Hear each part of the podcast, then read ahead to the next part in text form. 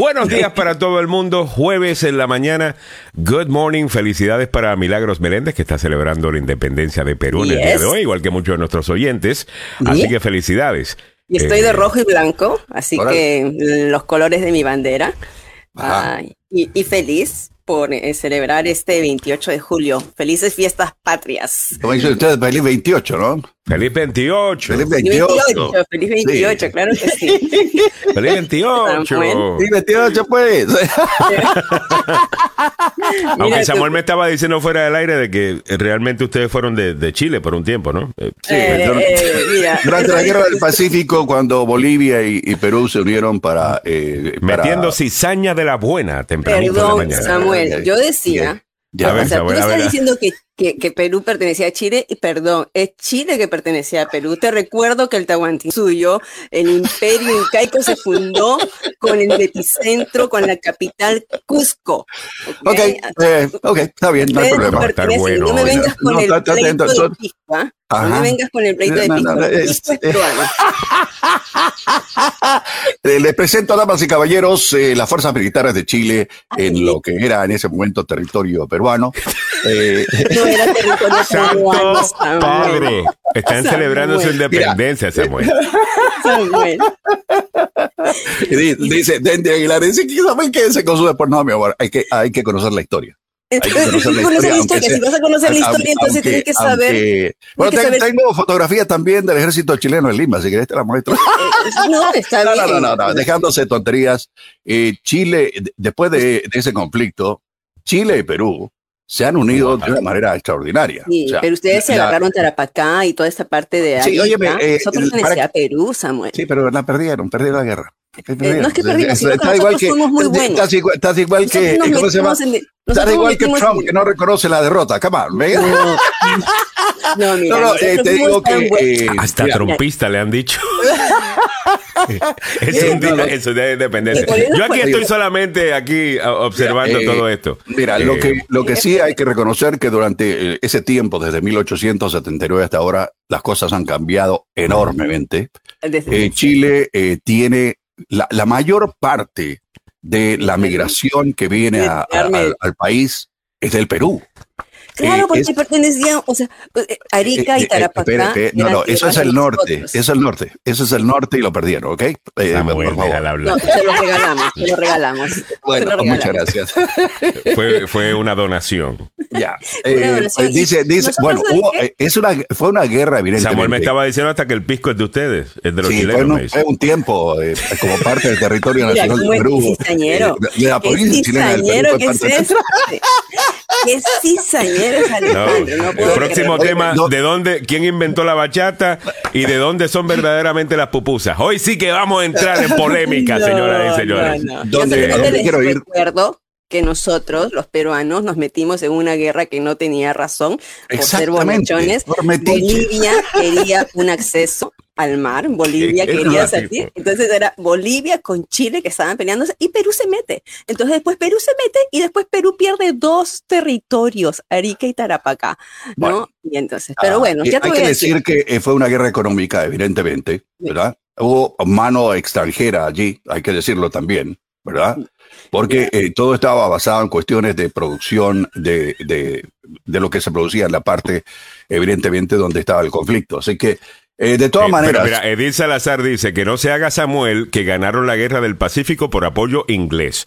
Son, unos vendidos a Inglaterra e hicieron lo mismo cuando la guerra de las Malvinas. Ok. Eh, ah, solo le quiero recordar a, Edith Salazar que nuestro padre de la patria se llama Bernardo O'Higgins. Oye, pero es 28 de julio, ¿qué me fascina? Yo ya estoy súper bien, estoy con mis colores tenemos, de bandera. Tenemos ancestros ingleses hasta los tuétanos, hermano. Hasta los tuétanos. Aquí cada quien está hablando y se llama Perú con P de patria. Ya, ven, y esa me, encanta. ¿Cómo se llama la, la morenaza que canta esa, esa canción? Ah, no. Bayón, me encanta esa mujer. Perú. Dice Lenca Mendoza, saludos para Viva el Perú y su gente trabajadora. Orlando Daniel Roca, Salitre, dice. Edwin López dice, buenos días. La guerra de Salitre. Eh, eh, buenos días, mis amigos. Les cuento que hoy es mi último día de pobre. Quiero más detalles, Edwin. Eh, te ganaste la loto. Eh, hay una, había un premio ayer, grande, no tan grande como el de un billón. Ese es ah. mañana Pero la, la otra que te dije que yo compré boleto, ni siquiera chequé eh, si gané. compraste? La, eh, creo que es la de Mega Millions. No, no, Mega Millions es la que tiene un billón. la, la, Powerball. La, la Powerball. Checa, ¿Alguien ganó la Powerball ayer? Checate si, si en Maryland, porque yo, yo jugué en Maryland. Ya. Um, Chequea, imagínate, te... compras tú y guarda. Bueno, por si acaso, por si acaso nosotros, o sea, voy a, mínimo un nuevo estudio vamos a montar bien chulo para todo el mundo. Eh, me la voy a ganar mañana, dice Edwin. Es un hombre positivo. Eh, mañana es la buena sobre un billón de dólares, o lo que serían mil millones de dólares, en la lotería de la Mega Millions. a eso mañana. Déjame ponerte al. Y dice Daniel Solís, ¡chimpum! Callao, callao, pues. Oye, pero tengo entendido que eso es solamente para la gente del Callao pero que pero que aquí en los Estados Unidos básicamente bueno todos los peruanos se identifican con eso. Bueno yo lo he dicho en tarima diez mil veces no ah, eh, pero no es necesariamente para todo el Perú eso no no porque el Callao era una, una provincia constitucional chalaquito pues. los chalacos eh, pero no nosotros igual o sea peruanos se identifican en el exterior tú dices chimpún Callao es un lema bueno dice chimpún y Callao a ver julio 30 2022 170 millones. Este es el Power. O sea, si alguien ganó el. No, no, nadie lo ganó. todavía julio 30. ¿Cuándo es julio 30? Es el sábado. Sábado mañana, sábado. pero los números de anoche eh, salieron. Ahí están 0, cero, digo, 1, 25, 44, 55, 57 y el, el, Power es el 26. Tengo que mirar la foto del ticket a ver si gana. Vale, sí, por Nadie se lo ganó. Nadie se, ah, nadie se lo ganó. Nadie se lo ganó. Ok, bueno, tú sabes que uno como quiera con la esperanza de ver a chequear el número a sabiendas de que nadie se lo ganó. Ah, yo voy como quiera a ver mi número, eh, por si acaso. Eh, saludos para Nancy Onassis, que dice buenos días. Miguel Ángel Sosa dice, yo volví a comprar tickets eh, recién para que yo los haga feliz cuando gane el la loto y les reparte el premio. Me gusta, eh, Miguel Ángel Sosa. Ah, eh, Patricia Estrella Lázaro, orgullosa de ser peruana con la mejor gastronomía del mundo. Grita los milagros. Oye, qué rico y, rico que se comen Perú. No, eso es cierto. Edith Salazar dice, claro, y lo que no era que se producía era por el guano que hay en el área y eso lo usaban como fertilizante en Inglaterra. Como Bolivia le subió los impuestos a las empresas inglesas. Me encanta cuando hablan de historia. Historia. Ok, estos son los winning numbers de, ¿de qué, Samuel? De el, los Mega Millions. Ah, esto fue el martes. Ese fue el martes, Sí, lo que nadie se lo ganó. Ahora hay un acumulado de mil dos millones de dólares. Imagínate. Óyeme, entre otras cosas, de la mañana de hoy, Miguel Ángel Sosa me estaba eh, enviando un mensaje por privado que parece que lo han suspendido de Facebook. Y Facebook está bien, bien sensible eh, por cosas bien estúpidas. Eh, disculpen. Y es que él dijo, el comentario dice, no puede publicar ni comentar durante 24 horas. Esto se debe a que ya publicaste contenido que no cumplía nuestras normas comunitarias. Ah. Este comentario infringe nuestras normas sobre violencia e incitación, por lo que solo tú puedes verlo. El comentario fue cuando yo dije que estaba preparando un, un operativo militar para rescatar a don Samuel Galvez de su basement del sótano de su casa, Miguel Ángel había comentado, yo tengo las escasas perfectas para hacer el secuestro de Samuel. Las excusas. Las excusas, las excusas. Oh, wow. Las excusas perfectas para hacer el secuestro de Samuel. Entonces, Facebook, o la máquina, el robot, leyó secuestro, leyó Samuel, y asumió de que Miguel Ángel Sosa está preparando un verdadero secuestro. Qué estupidez más grande.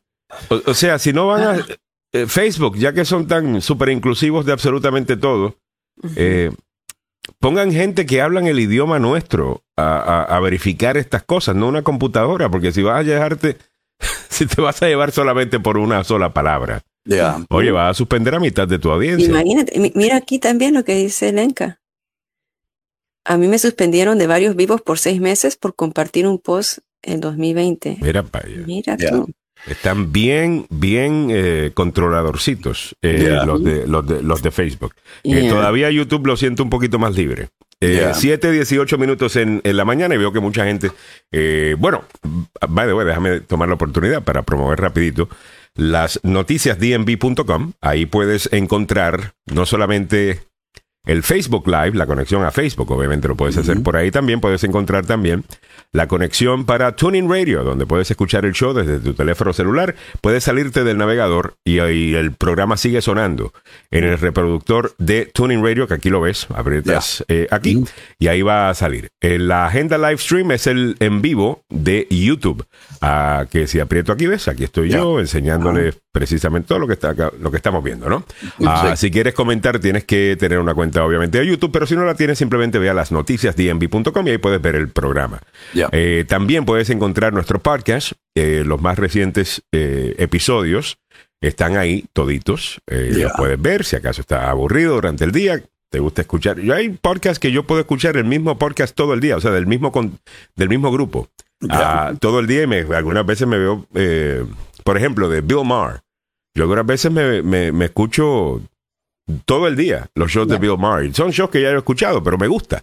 Eh, y me refresca. Usted puede hacer eso con agenda. Eh, también, también se puede conectar a nuestras redes sociales, incluyendo Instagram, donde Milagros Meléndez publica diferentes eh, medios de comunicación y, diferentes posts de diferentes medios de comunicación ah, con información que usted necesita. ¿Ok? Eso en Instagram. All right, vámonos rápidamente a la información deportiva. Don Samuel Galvez ya está listo con esto y en breve te vamos a mostrar cómo es que Donald Trump se gana a la gente. Eso por ahí viene la historia. Venenoso. Adelante. Volvemos al eh, fútbol, pasión de multitudes. El opio del pueblo. Ah, ah, ok, la, el culebrón, la telenovela de... Del CR7 continúa, damas y caballeros. Ahora apareció en eh, las posibilidades del astro portugués Cristiano Ronaldo de irse al Napoli de Italia porque está listo. Dice, no, no, no, yo no me quiero quedar aquí en el Manchester United. No quiero estar aquí un, año más a pesar de tener un contrato porque este, este equipito no ha funcionado como yo pensé. No hemos ido a ninguna al campeonato, no hemos ido a la Champions y yo quiero estar en la Champions League. Quiero estar allí. Y el equipo italiano obviamente logró clasificarse la pasada temporada. No llegó al, al final, pero logró clasificarse.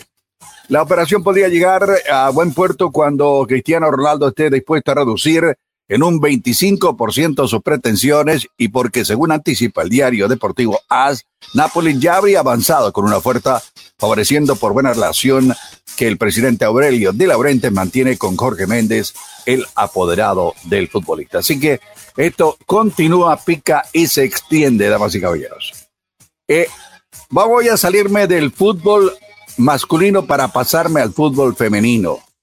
Sí, Alemania se clasificó para su novena final de la Eurocopa Femenina de Fútbol al derrotar a las francesas ayer en su semifinal en el Milton Keynes, lo que será los rivales del domingo de la anfitriona Inglaterra en la final. Así que en buena hora para las muchachas que juegan fútbol y que se la juegan bastante bien. ¿ah? Damas y caballeros, ahora sí se anuncia oficialmente el lanzamiento de la candidatura de Argentina, Chile, Paraguay y Uruguay como los organizadores del Mundial 2030. Así es, la Asociación de los eh, Uruguayos, la Asociación Charrúa, lo dio a conocer oficialmente.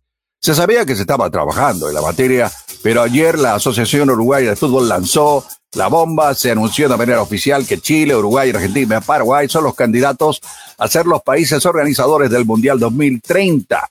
El evento será el 2 de agosto en el Estadio Centenario de Montevideo. Estarán presentes, entre otras autoridades, el presidente de la Comebol, Alejandro Domínguez, y los presidentes de las cuatro federaciones de fútbol de los países que están postulando. Así que eh, también hay que recordar que la candidatura europea de España y Portugal también están tratando de quedarse con el Mundial 2030. Vale destacar que también hasta hace tres años la idea era de que Uruguay tuviera dos sedes, Paraguay también dos, Argentina y Chile seis cada una. El partido inaugural y la final se repartirían entre Argentina y Uruguay, mientras que las semifinales se jugarían en Chile y Paraguay.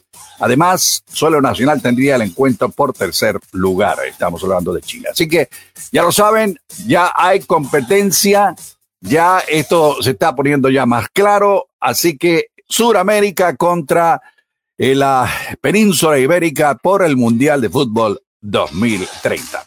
¿Cómo están las carreteras en la zona metropolitana de Washington a esta hora de la mañana? Con algunas dificultades, hay que decirlo, con algunos problemas. Se reporta eh, un accidente en la 695 en el puente de la calle 11 a la altura de la M en el sureste. Como ya le contaba en un principio, al, tope de la hora, en la avenida Kentucky, entre la calle D y la calle E en el sureste de Washington, ahí se rompió una cañería de agua. Debemos recordar que el sistema de cañería y alcantarillado del Distrito de Columbia y algunos sectores de Virginia y Maryland datan desde 1890. Imagínese usted. En la 95 viajando sur antes de la 619 en Triangle, ahí se produjo otro accidente y hay un accidente en North Glee Road viajando sur a la altura de la calle 11 en Fairfax Drive. Así están las condiciones de las carreteras a esta hora de la mañana. El informe del deporte que llega a ustedes por una cortesía del abogado Joseph Malouf, que hoy pues estará con nosotros hablando a las nueve de la mañana, no de política, vamos a estar hablando de accidentes. Así que si usted se ha visto envuelta, envuelta en un accidente, llame al abogado Joseph Malouf al 301-947-8998. El abogado Joseph Malouf la demanda más rápida del oeste. Muchas gracias, don Samuel Galvez. Bueno, mantén la sintonía o alguna de las cosas que estaremos haciendo en el día de hoy. En breve te ponemos al día con todo lo que tienes que ver con eh, el monkeypox, ¿no? Eh, la viruela del mono. Milagros Meléndez viene con salud al día en menos de 10 minutos, exactamente a las 7.35. Así que vamos a seguir nuestro horario, muchachos.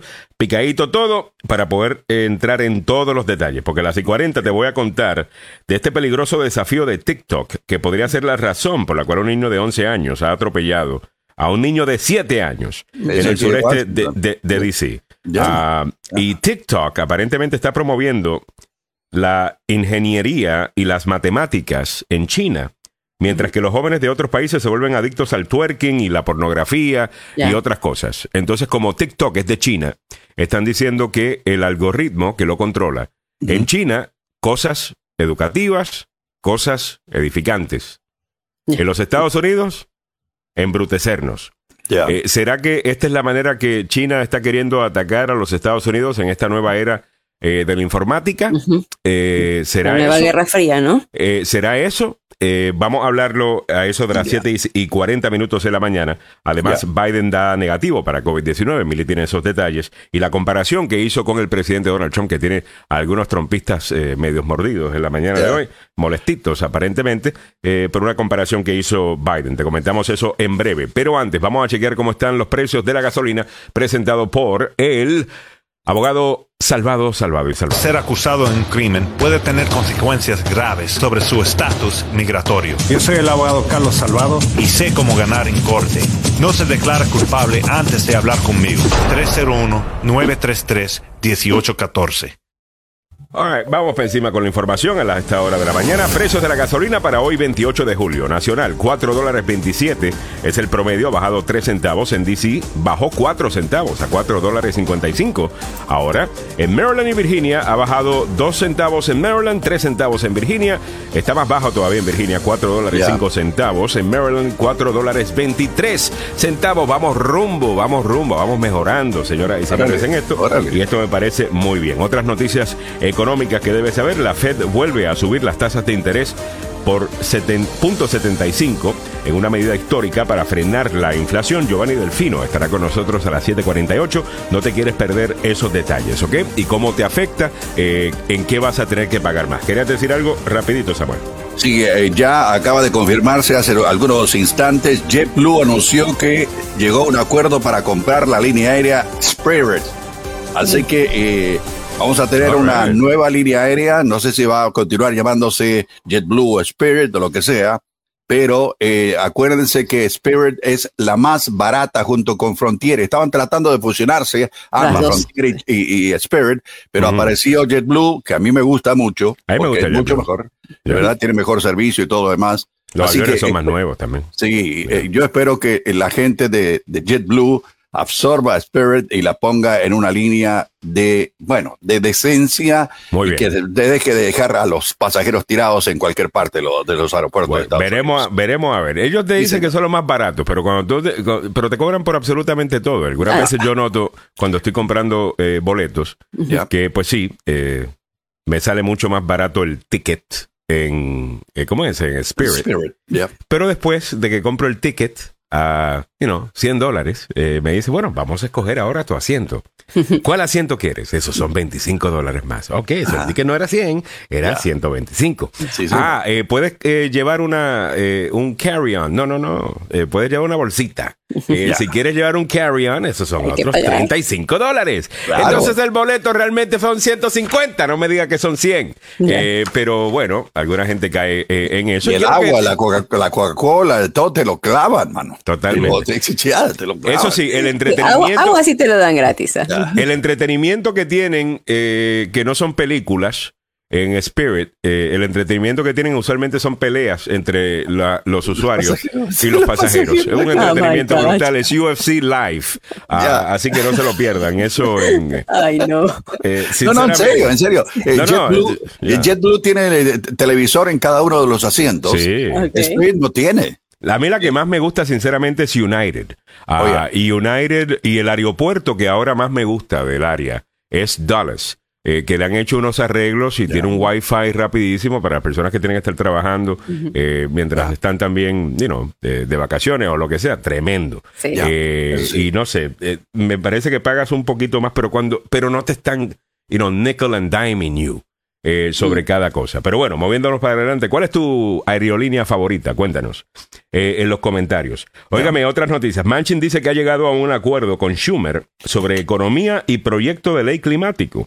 El senador Joe Manchin, demócrata de West Virginia, un demócrata conservador, el más poderoso en este momento en el Senado, porque eh, siempre está aguantando su voto. Ay, no, no, vengan, denme, endúlcenme. si quieren que yo vote con ustedes, algunas veces puede votar republicano, algunas veces puede votar demócrata llegó el miércoles a un acuerdo con los líderes demócratas sobre un paquete de gastos que tiene como objetivo reducir los costos de atención médica, combatir el cambio climático y reducir el déficit federal, lo que marca un gran avance potencial para la agenda económica del presidente Biden, estancada por largo tiempo. El nuevo acuerdo, negociado entre Manchin, el líder de la mayoría del Senado, Charles Schumer, abre la puerta para que los legisladores del partido intenten promover la medida la próxima semana. Vamos a ver qué pasa en la Cámara de Representantes y si allá intentan meterle una pastillita de veneno eh, para después poder echarle la culpa a, Joe Manchin. Pero parece que sí se va a mover, ¿eh? Parece que sí. Esperemos que da, la, da, la, impresión de que sí.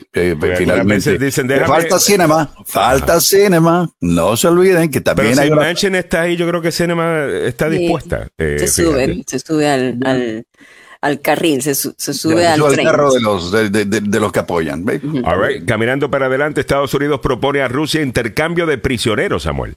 Sí, señor, eh, se lo voy a contar al tope de la hora en detalle porque ahí se está trabajando con eh, dos, eh, una muchacha que es jugadora de básquetbol mm. y otro ex funcionario del gobierno de Estados Unidos que está allá en Rusia, ambos presos por un traficante de armas. Escuche bien, este traficante de armas estuvo metido en la guerra en Colombia. Él le llevaba armas a la FARC. Wow. Es el que está metido preso aquí, tiene una condena de creo que 25 años en prisión. Le voy a contar cómo se llama y los detalles a la hora en punto, muchachos. Me molesta un poquito esta noticia, no porque yo no quiera que esta muchacha venga, sino que estamos teniendo que intercambiar a alguien que sí tienen bastante valor para nosotros mantenerlo preso, que es este hombre que acaba de mencionar eh, Samuel. Eh, y lo vamos a intercambiar por una muchacha que es basquetbolista, simplemente porque estaba fumando un... llevaba, llevaba una, algo relacionado con eh, una crema que, que, tiene marihuana. Eh, Esto me parece increíble. Ella no es ninguna criminal, ella no le estaba haciendo daño a nadie. Esta es la manera que Rusia hace las cosas, ¿ves? Exactamente. Y, mira qué inteligente es eh, el Vladimir Putin y cizañero. Que se asegura de que sea una mujer negra porque él sabe cómo nuestra prensa y cómo nuestras divisiones raciales se tocan acá. Y van a hacer la comparación. ¿Por qué soltaron al blanco y por qué tienen a la negra todavía? Y empezaron a eh, líderes afroamericanos a decirle a, Biden, óigame, ¿y por qué a la negra no la ha logrado eh, sacar? Que es precisamente lo que quería eh, Vladimir Putin. Y mira, ahora acaba de ganar esa negociación porque lo que estamos intercambiando, un tremendo criminal por una muchacha que, pues, pues sí, llevó un aparato de, fumar marihuana, pero sinceramente es medio, medio tonto. Y, y eh, acuérdate que también hay no solo ellos dos, hay otros 40 estadounidenses que están en, cárceles en Rusia, Alejandro. Me parece increíble. Óigame, la representante Katie Porter usa iPhone para confrontar a los fabricantes de armas. A mí me gusta mucho Katie Porter. Me gusta Katie Porter, no, no sé todas sus políticas, es posible que me sorprenda con algo que no me gusta eh, eh, eh, en el futuro, pero cuando la veo, usualmente está trabajando y está haciendo argumentos usualmente a favor de la ciudadanía, a favor de los contribuyentes, a favor de los consumidores y en defensa de ellos. Eh, y no está enfocada en las guerras estas culturales que vemos muchas veces a los demócratas peleando. Ah, y me gusta mucho cómo trabaja. Ha utilizado su teléfono celular para confrontar a los dueños o los fabricantes de armas. Vamos a escuchar el audio, Mili, si podemos, por favor. Congresswoman, uh, respectfully, uh, your cell phone doesn't generate internal pressures of upwards of 60,000 pounds per square inch. These fingerprint scanners are offered in some firearms. Some manufacturers sell this and they work. Your company and Mr. Daniels' company chooses not to. This is my cell phone. Um, Mr. Kilway, it scans my fingerprint each time I go to unlock it. Is this a weapon? Hmm. No, ma'am. Can this fire bullets that shred people's vital organs? Hmm. This phone? Uh, no, Congresswoman, it can't. Then why should this device require more steps to operate than your company's firearms, which have uh, been used in accidental shootings, mass shootings, and homicides? Yeah. Ah. Congresswoman, uh, respectfully, uh, your cell phone doesn't generate internal pressures of upwards of 60,000 pounds per square inch. These fingerprint scanners. Me parece la respuesta de este tipo bien, bien tonta. Eh, número uno, ella lo que está diciendo es, mira, si un teléfono celular, si podemos ponerle tanta tecnología para proteger lo que está dentro de ese teléfono celular, ¿por qué no podemos hacerlo para un arma de fuego? Cosa de que la persona que pueda disparar ese esa arma eh, la arma tiene que reconocer la mano, la, eh, algo de la, de, la, persona. La tecnología existe. porque hemos decidido que hay un grupo de cosas que no se pueden tocar en este país, mm. que es con las armas y cualquier cosa que tenga, y te lo dice una persona a favor de la segunda enmienda, que no tiene ningún problema con las armas, pero quisiera mayor control de armas. O sea, eso sería inteligente. Esta vaina de que son objetos sagrados eh, que no se pueden tocar, intocables, me parece tan, tan estúpido. Disculpen eh, la, la, expresión. Ah, pero miren a Katie Porter, ella no está lista para correr para presidente, pero si algún día lo hace, eh, yo creo que tendría un gran crecimiento, un, gran following, pero, perdón. Un gran seguimiento. Seguimiento, y yo estaría dispuesto a, a mirarla seriamente, sinceramente. Es muy ah, práctica para explicar, ¿no? Ella agarra su pizarrita. Es, la sencillez la que te atrae. y, la manera que lo hace, y ahora veo, noto que está poniéndose más arete y se está maquillando un poquito más porque ya no hacía eso. Ah, parece, está, está en una campaña difícil, ella viene de un distrito centrista. Ah, y aunque ella en sí no es tan centrista, fíjate, eh, creo que es una demócrata tradicional eh, sí está teniendo un poquito de problema eh, en ese distrito. Espero que pueda ganar su campaña porque hay gente, hay pocos que llegan a Washington a trabajar por la gente. Hay algunos en el Partido Republicano, hay algunos en el Partido Demócrata, pero son muy pocos. A ver si ella es una de ellos. Hay otros que vienen a figurear acá. Eh, Comité Nacional Republicano advierte a Trump que si se postula para presidente dejará de pagar sus facturas legales. Ahí está. Ay, María. Está bien. No sabía que le estaban pagando sus facturas legales. Imagínate, este es tu candidato al Partido Republicano, alguien que tú tienes que a alguien que tú tienes que estar pagándole sus facturas legales, o sea, e, eso no es como dice una bandera roja. Imagínate, dos millones de dólares le ha pagado a las firmas que lo están representando como parte de su defensa en cuanto a las investigaciones que están realizando el gobierno. el Comité Nacional Republicano eh, ha pagado hasta el momento cerca de dos millones a firmas que han representado a Donald Trump y el comité dice, ¿sabe qué?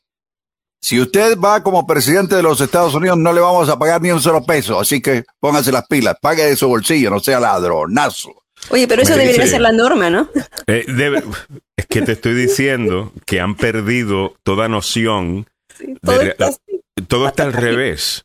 o sea, este, ellos están secuestrados por un tipo, le tienen miedo al tipo. Claro. Este, y, están siendo extorsionados por esta bestia. Esto, esto es lo que está pasando. Hay gente talentosa. Yo estaba viendo la lista de candidatos, eh, posibles candidatos republicanos a la presidencia en 2024. Y hay unos que tienen muchos chances. Es más, a toditos los puedo ver ganar. A toditos los puedo ver ganar. Eh, hay talento ahí. Lo que tienen que hacer es deshacerse de la bestia esa. Eh, si quieren que gente del centro estén dispuestos a, a poner su voto con la R. Ah, si, si, no lo hacen va a ser bien difícil, en mi opinión. Eh, Edwin López me dice, eran unos aceites, Alejandro, aceites de... de ¿cómo Marianol, dicen. Ajá, eso mismo. Marihuanol. Marihuanol. Que te arrebatan, te arrebatan. Eh, es como es un pen. Ah, como la que se utiliza para nicotina, pero lo único que tiene... Tiene lo que te arrebata. Ya, eh, y, te, y te relaja también. Ya. Dicen. Eh, voy vámonos, vámonos, chicos. Nos falta me, me, voy caminando para adelante. Eh, ok, ¿cómo es que lo hace eh, Donald Trump? Mili, si puedes poner el, el video de Trump que pusiste. No sabía que lo ibas a poner, fíjate. Eh, el de Trump diciendo que él contrataría a LeBron James. veo que lo pusiste en Instagram. Sí. Ah, y, con esto cierro este segmento y comentamos las otras cosas en breve. Porque ustedes tendrían que preguntar, ¿cómo es que lo hace Donald Trump? ¿Cómo es que lo hace Donald Trump? ¿Cómo es que la gente se va a Donald Trump? Y esto tiene que ver con algo que estuvimos hablando ayer, del lenguaje inclusivo y a Kamala Harris levantándose ayer diciendo yo soy la señora del vestido azul, yo eh, oh my God. mis pronombres son estos, entendíamos y lo dijimos que era un evento de personas con discapacidades y lo que sea. Ah, pero todas estas cosas que la gente las encuentra medias raras, lo de los pronombres o lo que sea. Ahí es donde entra él. Women's basketball coach Él dice, yo sería el mejor coach de baloncesto del mundo. De, para, para, but, but I'd go up to LeBron James. It doesn't matter. say, LeBron, did you ever have any desire to be a woman? What? Because what I'd love you to do is star on my team that I'm building up. I will have the greatest team in history. They'll never lose. Nobody will come within 70 points of this team. Now we have to change this. It's so oh que él está diciendo que si yo fuese un coach, un entrenador de un equipo de baloncesto de mujeres, yo sería el mejor. Porque yo iría donde LeBron James y dice, a mí no me gusta mucho LeBron James, yo soy más de Michael Jordan. Y yo dije ahí, yo internamente digo, yo también, yo soy más de Michael Jordan. Me acabo de estar de acuerdo con Trump en algo. Entonces después me dice, yo contrataría a LeBron James y le diría, oye, LeBron, ¿alguna vez tú quisiste ser mujer? Y lo contrato. Y tengo un equipo de mujeres transgénero, o sea que eran hombres. Y vamos a ser tan buenos que nadie va ni siquiera a acercarse por 70 puntos a nuestro equipo. La mayor parte de la gente que vea eso estará de acuerdo. Y estarán de acuerdo con él porque dirán, that's right. Personas que nacieron hombres no deberían competir hoy como mujeres en contra de mujeres que nacieron mujeres. Porque hay una diferencia, hay, hay una ventaja no justa eh, por parte de esos hombres, o que hoy día son mujeres, y casi todo el mundo va a estar de acuerdo con él. Y ahí está el truco. Él te agarra ahí para que tú estés de acuerdo con él y después te vende las otras loqueras. Entonces ya tú empiezas a decir, bueno, pero es que estoy de acuerdo con él en todas estas cosas. Debe tener algún punto positivo este otro loco, ilegal, eh, que él está diciendo. Así es que lo hace. Entonces, la pregunta que yo me hago algunas veces es, y ya esto ya estamos entrando al tema de teoría de conspiración. Me pregunto yo, y a mí no me gustan las teorías de conspiración, pero tengo una. Eh, y me pregunto yo, si algunas de las cosas que vemos en las redes sociales, que si el lenguaje inclusivo, que si los argumentos estos super woke, o de la extrema izquierda o de la neo izquierda, son promovidos precisamente por gente que quieren que nos molestemos con esos puntos de vista para caer en los brazos de gente como Trump. Si a propósito son ellos los que están promoviendo esto, para llevar gente a, ese lado. Lo más seguro que no sea cierto. Pero algunas veces digo, y es más una crítica a esa neoizquierda, algunas de las cosas que ustedes hacen, ustedes están mandando gente a donde ese tipo. Con, con algunas de las cosas que ustedes están promoviendo. Pero bueno, mm. vámonos rápidamente con el tema de salud al día y en breve comentamos los, eh, leemos los comentarios del público eh, sobre esto. Y ya que estamos hablando de lenguaje inclusivo, ayer habíamos hecho esto. A ver. Eh, mm. Ayer, espérate, que lo, anoté porque. Ya. Déjame irme. para hacer lenguaje súper inclusivo. A ver. Ok, ah, ok. Persona con pasada capacidad de gestar, Milagros Meléndez, ya nos va a dar la información. Eh, persone, perdón. Muchas gracias, personite. Yo te lo voy a decir con cariño. Personite. Ah, tú me quieres decir papacito. Y sí, yo te voy a decir papacito ahorita. Muchas gracias, personite, con capacidad de poner a procrear a alguien que está no, en yo capacidad soy, no, no, no, yo, soy, una persona con capacidad. Bueno, sí, con chiquito, personite, ¿no? De personita, pero personite. claro, papacito. Es en diminutivo, personite. Personite con capacidad de ponerte a gestar. Así Ahí está. Eh, that's right. Porque no podemos hablar de hombres y mujeres. Claro. Eh, Samuel, ¿tú cómo te identificas? ¿Cuáles son tus... Yo soy hombre, Juan. That's it. ¿Cuáles son tus pronombres, Samuel? That's it. ok. Ay. Punto. Nada que es eh, hombre con no sé qué, con no sé cuál. No, no, no, no, no, no, no, no, no. Come on, man. Eh, salgámoslo de ese rollo porque van a confundir más y más y más a la gente. y si Vega dice papacite, pero papacite no puede ser, porque papacite es de papá. Entonces ya eso, eso, estás asumiendo mi género, Easy. Eh, estate quieta porque me ofendo. A 7.45 minutos en la mañana, de una montamos una marcha. Estate quieta. Eh, me, voy a dar, me van a dar, me voy a dar a respetar, ¿eh? Soy una persona. Eh, all right. Eh, persona, eh, perdón con. Lo tengo. Ok, personas con capacidad de gestar. Ah, vamos con la información de, de, la salud, por favor. Muy bien, personas.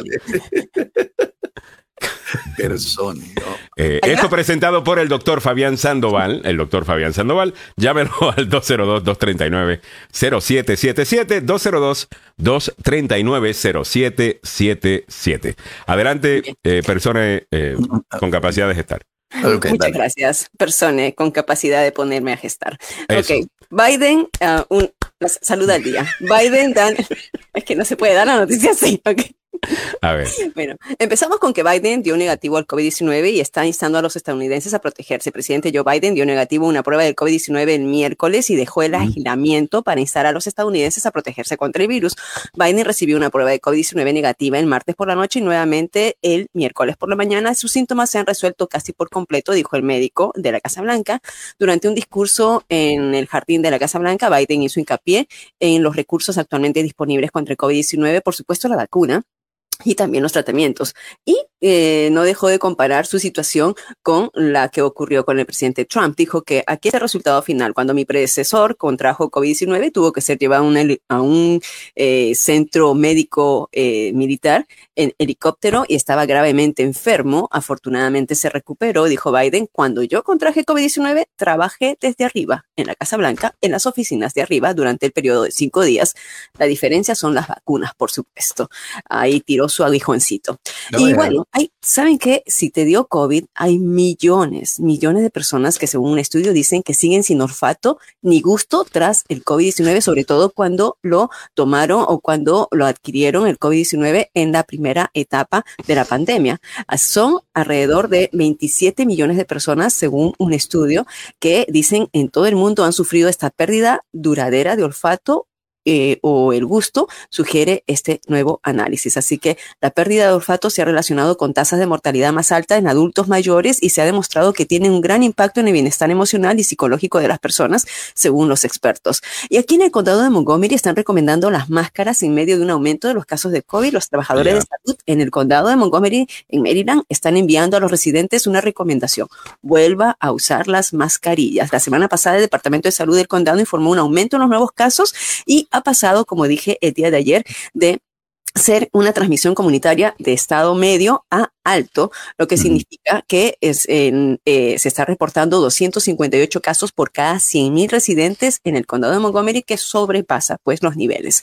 Y vámonos con lo que sería eh, la viruela del mono, la viruela del mono que está en este momento también aumentando, no solamente en la nación, ¿no? Ya estamos hablando de que tenemos casos de que han superado a 4.600. En este momento, como vemos en el mapa, 4.639 casos en todo, eh, toda la nación, mientras que el Distrito de Columbia, que tiene la tasa más alta de eh, infecciones, tiene 205 casos. Ayer eran 191.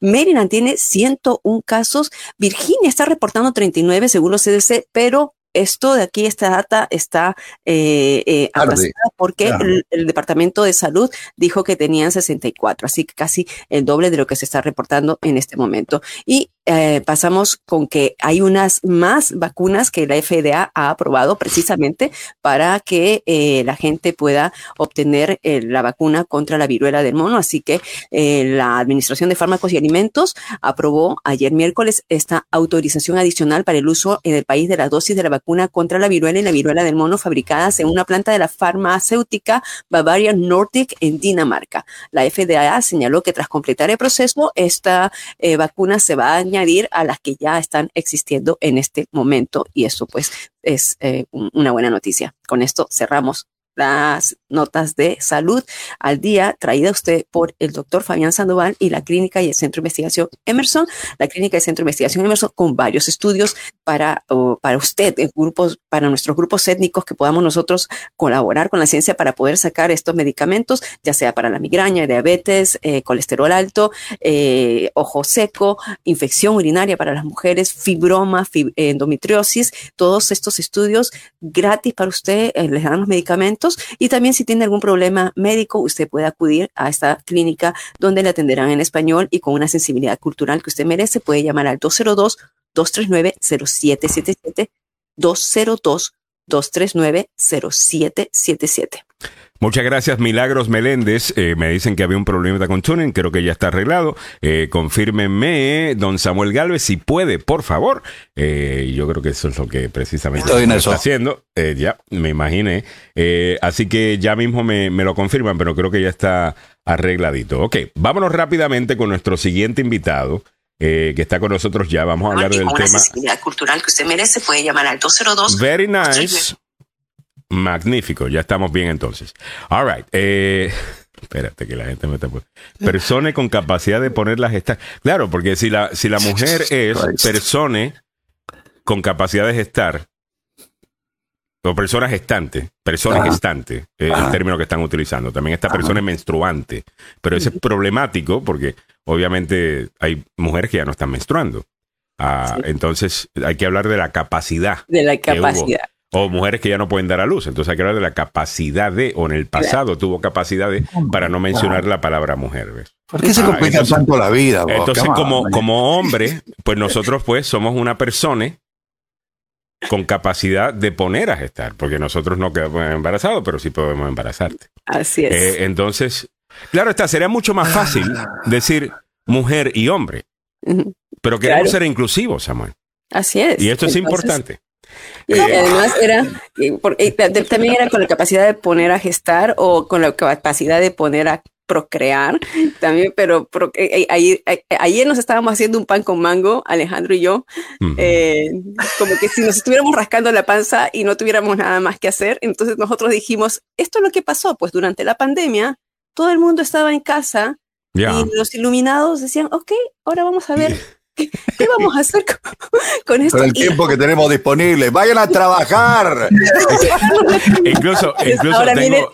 la persona de negocios. La persona de negocios, especialista en negocios. Esta persona es, es delfino en los negocios, se identifica como hombre y sus pronombres son, asumo, él. Eh, muy bien. Y está vestido, está vestido en negro. Ah, Giovanni, ¿qué va a pasar con, con los intereses después de la toma, de la decisión de ayer del Banco Central de los Estados Unidos, la Reserva Federal? ¿Cómo te va, Giovanni? Buenos días. Buenos días a todos. A todos, a todos, a todos. Total. Algunos segmentos que estamos trabajando en el futuro. Aquí tengo una pizarra al frente mío aquí en el estudio. Y tenemos un segmento que se llama Coqueteo Inclusivo. Eh, así que empiecen a pensar en eso, muchachos. Porque hay que tener mucho cuidado como se hace hoy día, obviamente. Y queremos ser inclusivos. A ver, Giovanni, hablemos de la, de la economía, ahora hablando en serio. La Fed vuelve a subir por 75 basis points, punto 75. Eh, la bolsa responde muy bien a esto. Eh, no solamente la bolsa, las criptomonedas se fueron arriba como 12%, eh, alguna de ellas ayer. Eso es porque ya sabía que esto venía, no, no había ningún efecto de sorpresa, eh, ya el Fed había comunicado que esto venía. ¿A, qué, a qué atribuyes eso? Bien, había, si recordamos hace una semana atrás, había cierta expectativa de, muchos analistas de que se hiciera un aumento de un, de un, por ciento entero, ¿no? Vaya, Lo que 100 puntos básicos. Vaya. Eh, ¿Por qué? Porque la economía todavía se mostraba bastante pujante, la, inflación eh, aún alta según los últimos reportes, eh, pero luego de que fueron pasando los días y se iba acercando a la fecha del, de la Reserva Federal, se comenzó a, digamos, calcular que lo más probable que iba a ser un aumento de 75 puntos básicos para evitar que el freno sea demasiado fuerte y pueda impulsar la economía hacia una recesión. Mm. Entonces, esta, este aumento, como dices, como, como Alejandro mismo ha dicho, era algo que estaba, uno, esperado, ¿no? Que vaya, vaya, a ser un aumento de 75 puntos eh, básicos.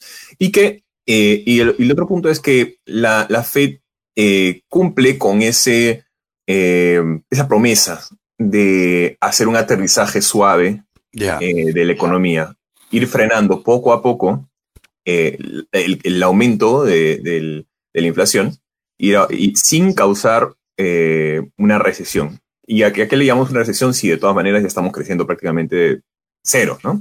Ya. ¿A qué le llamamos recesión? Todavía estamos en una recesión técnica si hablamos únicamente de PBI, pero si estamos, pero si hablamos y vemos los últimos, los últimos, el resto de los PBI es Producto Interno Bruto. Producto Bruto Interno. Eh, pero Producto Bruto Interno ha sido eh, ha estado achicándose más bien en los, en los cuartos anteriores, ¿no? En los trimestres anteriores. Pero en este trimestre, que vamos a ver el resultado del día de hoy, que va a salir. Eh, el IPC, ¿no? El, día de hoy. va a, lo más probable es que va a ser de, de un crecimiento eh, muy, muy pequeño, por debajo del 1% probablemente. Entonces, este, se puede decir que estamos ya en una recesión técnica si nos referimos únicamente a ese índice. Pero si vemos el resto de los índices, no podemos llamar una recesión a esto porque vemos alto creación de empleo, aumento de los salarios, eh, hay, claro, hay, mucha, eh, al consumo se mantiene alto, entonces no Inclusive algunas de las cosas que tú escuchas de las críticas, Giovanni, y disculpa que te interrumpa, cuando escuchamos, es que esta economía está horrible. Bueno, la economía, parte de la gran inflación que teníamos acá es porque la economía está demasiado caliente, o me equivoco. Así es, así es, justamente, y, esa es, y esa es la idea, la razón por la que se aumenta la tasa referencial es para ir frenando un poco el, consumo, para que de esa manera poco a poco el consumo vaya alcanzando el supply, que es, que es la, eh, la producción, y darle tiempo a la cadena de abastecimiento a recuperarse y que pueda alcanzar a la demanda y, de esa manera poco a poco ir frenando la, inflación. ¿Sabes lo eh, que vi el eh, otro día? Que es la primera vez que lo veo en mucho tiempo. Eh, porque me dicen, no, que la economía, yo veo los restaurantes están llenos a capacidad, la gente gastando, la gente, los dealers vendiendo autos, y me dicen, no, la economía está mala, ¿what? Eh, eh, la gente sigue gastando. Ah, pero el otro día fui a Chick-fil-A. Mm. Y tú sabes que la línea de Chick-fil-A nunca baja. No. Y llegué al drive-thru de una. Y después me siguieron dos autos más. A lo mejor fue una suerte que tuve eh, ese día. Pero yo nunca he visto un Chick-fil-A que no tenga una línea que, da la vuelta a la esquina. Ah, eh, eh, y no sé si eso era debido a que la gente tomó en serio lo de que posiblemente hubiera una recesión. Están dejando de gastar un poquito más afuera. ¿Qué piensas tú de esto? ¿Estás viendo eso? ¿Hay alguna data que fuera de lo anecdótico que te pueda yo contar? Yo no, tomaría eh, algo tan, em, eh, digamos, aislado, por así decirlo, como, como un índice. Eh, pero sí vamos a ver, por ejemplo, que tiendas como, como Target y, y, Walmart y muchas otras que se hicieron de demasiado inventario lo que van a comenzar es comenzar a reducir aún más sus precios para tratar de incentivar y deshacerse de, ese inventario y poder comprar el nuevo inventario que les toca ya comprar. Entonces, vamos a ver una caída en los precios. Esto va a ser bastante bueno para la, para, la pregunta que me hace, me dice Juan Carlos Loaiza, pero eh, ese señor dónde está viviendo, en el fin de semana se produjo una inflación de 40%, 40%. No. Eh, ¿Está hablando de Argentina? En Argentina sí. en Argentina, sí. En Argentina sí, pero aquí no tenemos. Acá es 9 y 9 es bastante. Y, ha sido bastante, definitivamente. Y, eh, el, informe de hoy es importante porque el IPC es el índice de precios que usted paga, lo que decía, lo que decía eh, Giovanni, lo que paga en el Walmart o en el Target, lo que sea. Es ahí donde eh, me imagino, Giovanni, que se va a sentir un poco en el lugar en, el cual estamos, si estamos o no estamos, porque hay un, enredo increíble. técnicamente si estamos. dame, el término de lo que está mencionando Miguel, explícale a la audiencia qué es. Eh, el índice del precio al consumidor, básicamente, ¿verdad? Es el, lo que el, consumidor eh, eh, va, va percibiendo del el aumento o caída de los precios. Entonces, es la percepción. Es perception. Ya, eh, eso es la percepción de la gente. La otra, el otro dato que hemos visto, eh, Walmart hace poco en su llamada telefónica con inversionistas había dicho que eh, parece que van a tener que bajar los precios. no necesariamente porque no están ganando suficiente plata, sino porque muchas de estas compañías estaban utilizando la inflación para esconder detrás, para esconderse detrás de la inflación unos incrementos en precios que querían hacer para poder ganar más plata. Y eso tú lo puedes ver en el reporte, qué tan profitable, eh, cuál era tu margen de ganancia. Cierto. Hace un año y cuál es tu margen de ganancia hoy. Si tu margen de ganancia hoy es mayor que hace un año, bueno, usted subió los precios y se está aprovechando de, de esta inflación. Dijeron que van a bajar los precios en Walmart, porque básicamente lo que hicieron fue, lo subimos, lo subimos demasiado. La gente empezó a no comprar. Ahora estamos bajando. Ese es el mercado funcionando, ¿correcto? Sí, bueno, y, en parte fue porque también ellos esperaban que eh, a comparación al, al año anterior, que la, gente iba, todavía tenía, eh, digamos, alto, alto consumo y que compraron mucho, se hicieron de mucho inventario y no pudieron eh, venderlo a la, a, la, velocidad que ellos pensaban que se iba a vender. Entonces ya empezamos viendo cierto freno en el consumo porque todos los precios de todo ha subido, la gente está tratando de, gastar un poco menos, pero no estamos en una, economía, eh, digamos, eh, que, esté en, decadencia o que esté en, una mala situación, porque estamos viendo que, como dije ya, en muchos otros índices estamos eh, bastante fuertes, es una economía sólida, es una, una situación en que no se daría en términos regulares, por así decirlo. O sea, no se ve en una recesión una situación como esta, normalmente. Pero estamos, como dije ya, en una turbulencia en la que eh, estamos recuperándonos y estamos reabriendo la economía, entonces es una situación fuera de lo común. Juan Carlos Loaiza eh, vuelve a comentar, dice, no señor, no es causa de risa, no bajan tres centavos de gasolina y hagan mercado los productos de primera necesidad. Hacemos mercado, aquí todos tenemos que hacer mercado. Eh, Juan Carlos, lo que te estaba y es serio lo que tú estás diciendo, ¿ok? Con todo el respeto te lo digo. Pero 40% de inflación es un número que no es real. Y tú me estás pidiendo que tenemos... Ahora, si me estás hablando de los huevos, si me estás hablando de los autos usados, si tú separas cada una de estas categorías, hay inflación que es de doble dígito, como lo que estás mencionando, y no de 30%, 40%, sin duda, ¿ok? Pero el dato que estamos comentando en este momento es la economía en general y estamos queriendo analizar otros factores para que tú puedas entender, o la audiencia pueda entender, y cómo prepararte, ¿me entiendes? Por ejemplo, si estamos lidiando con inflación y estamos lidiando con que no se están creando empleos, si estamos lidiando Todas esas cosas pueden significar eh, que debes actuar de otra manera. Giovanni te está queriendo dar la que hay. Ya. ¿Ok?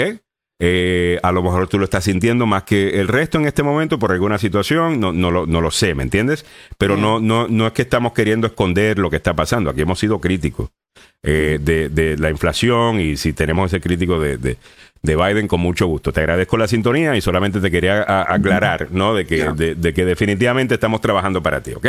Eh, all right. Eh, con eso dicho, Giovanni, ¿qué es una buena noticia mañana eh, con estos números y qué sería una mala noticia? Bueno, la buena noticia es de que no hay un freno, eh, digamos, fuerte y que los mercados y, los inversionistas han visto este aumento de manera positiva. ¿no? Que va, eh, hay, hay la, posibilidad de poder invertir, por eso hemos visto que el S&P 500 ha subido, eh, la mayoría de índices han, han subido, y, por otro lado, los bonos, el mercado de bonos ha, ha, bajado, y eso quiere decir que ha bajado el riesgo. Entonces, esto es, es muy alentador, es, quiere decir que justamente el, el Banco Central de Reserva está, está, logrando lo que, lo que ha prometido, que es hacer un soft landing, poco a poco ir eh, bajando esta, la inflación sin causar un, freno total o una, una eh, reducción del, del PBI y, empujarnos a una recesión. Déjame hacerte una, una, última pregunta, porque hablamos de, la, de, hablamos de la inflación y estamos diciendo está a 9% o a 9.1%. Eh, ¿Por qué no tomamos en consideración el hecho de que los salarios han subido y, y hacer un número que estudie la verdadera inflación? O sea, claro, los precios han subido 9% eh, eh, en todo, pero ahora estás ganando tanto más. y hacer ese número para, para poder entender la verdadera inflación, porque hay algunas personas quejándose que subió 9%, pero cuando buscaste trabajo en la gasolinera te dieron un, un signing bonus de mil dólares y eso se estaba viendo. Eh, you know, eh, so, ¿cómo se analiza esa parte? Bien, cada, cada índice sirve para algo, ¿no? Eh, y, para eso existen distintos. Hay, hay, hasta hay algo que se llama el, índice de progreso social. ¿no? Este índice de progreso social es un, índice que se creó en Harvard por, el, por el, doctor Porter y él desarrolló este índice para poder medir de otra manera, una manera más digamos, efectiva, como, como justamente tú lo estás buscando decir, la diferencia entre lo que sería el aumento del PBI con lo que es realmente el acceso a una mejor calidad de vida, ¿no? Entonces, el, este, este índice mide un montón de diferentes factores que ayudan a, a medir mejor cómo está progresando una sociedad o una ciudad, un país, eh, y lo, ya se está comenzando a implementar en todas partes del mundo. Me gusta, eh, porque yo entiendo que el titular de 9% es buenísimo para vender noticias, y, eh, buenísimo, pero no sé si ayuda a que la gente entienda exactamente qué es lo que está pasando, ¿no? es, como a veces en, en, contabilidad, por ejemplo, los, los, profesores siempre nos enseñan, ¿no? Es, nos preguntan cuál es el, el, el statement más importante, cuál es el reporte más importante, ¿no? Eh, es el cash flow, es, eh, eh, ¿cuál, es el más importante? Y, es una, en realidad es una pregunta capciosa, porque no es que uno sea más importante, todos son importantes, porque eso te permite ver la figura completa, pero cada cosa sirve para algo. Definitivamente. Bueno, muchas gracias a Giovanni Delfino por hablar con nosotros en el día de hoy. Siempre entendemos estas cosas un poquito mejor. Giovanni Delfino, Delfino con los negocios. Búsquenlo en las redes sociales y muchas veces se comenta por acá y comenta también. una última pregunta, Pepe Villalobos hace. Cuando hay recesión, ¿qué pasa en el mercado inmobiliario si uno tiene un préstamo a interés fijo? Porque siempre la gente se preocupa con este mercado cuando hay recesión. Si tienes un préstamo fijo, no hay problema, no te va a subir. Claro, si es variable, ahí sí. Sí. Pero ahora... ¿Es correcto, Giovanni, o no? Así es. El, lo que va a suceder en el mercado inmobiliario con esta medida, con lo que acaba de suceder, es que eh, podemos esperar que las tasas se van a mantener relativamente iguales eh, mm. y es, probable que vayan a, bajar de repente un poco, al menos en el corto plazo, este, este las, eh, las tasas, porque hay menos riesgo. ¿Ok? Pero lo que vamos a ver también es que ya están empezando a bajar y van a empezar a bajar también los precios de los materiales eh, y, está bajando ya también lo, la demanda de, vivienda a, causa de las altas tasas de, eh, hipotecarias, ¿no? Entonces, es, esto va a ayudar a, que se vaya apaciguando, vaya eh, haciéndose un poco más, eh, menos competitivo el, mercado hipotecario. Entonces vas a, vas a, poder comprar una vivienda sin necesidad de tener que eh, competir con 20 o, 25 como, como, hace, como hace un año atrás, ¿no? Entonces, eh, eso va a, recuperar la economía. No nos va a hacer caer en una crisis en la que van a caer los precios, eso no va a suceder, Eh, lo que sí va a, suceder es que vamos a ver un crecimiento más lento eh, y, robusto aún, que sería de 4% probablemente. Y, y, dicen algunos, y, dicen algunos, expertos que más saludable, un crecimiento saludable, también. Eh, no este boom and bust que se ven en algunos mercados, como estamos viendo en Florida en este momento, que los precios están fuera de control, ahora se van, they're gonna bust, van a, bajar, después suben. Es horrible estar así. Muchas gracias a Giovanni Delfino, como siempre. Giovanni Delfino, Delfino con los negocios, búsquenlo en sus redes sociales. Son las 8, 8 minutos de la mañana, nos fuimos largo. Eh, vámonos con Don Samuel Galvez, que ya nos pone el día con todo lo que debes saber en el noticiero del tope la hora. Y en breve te ponemos al día con algunos temas tendencia, incluyendo un nuevo challenge de TikTok muy peligroso, cuidado.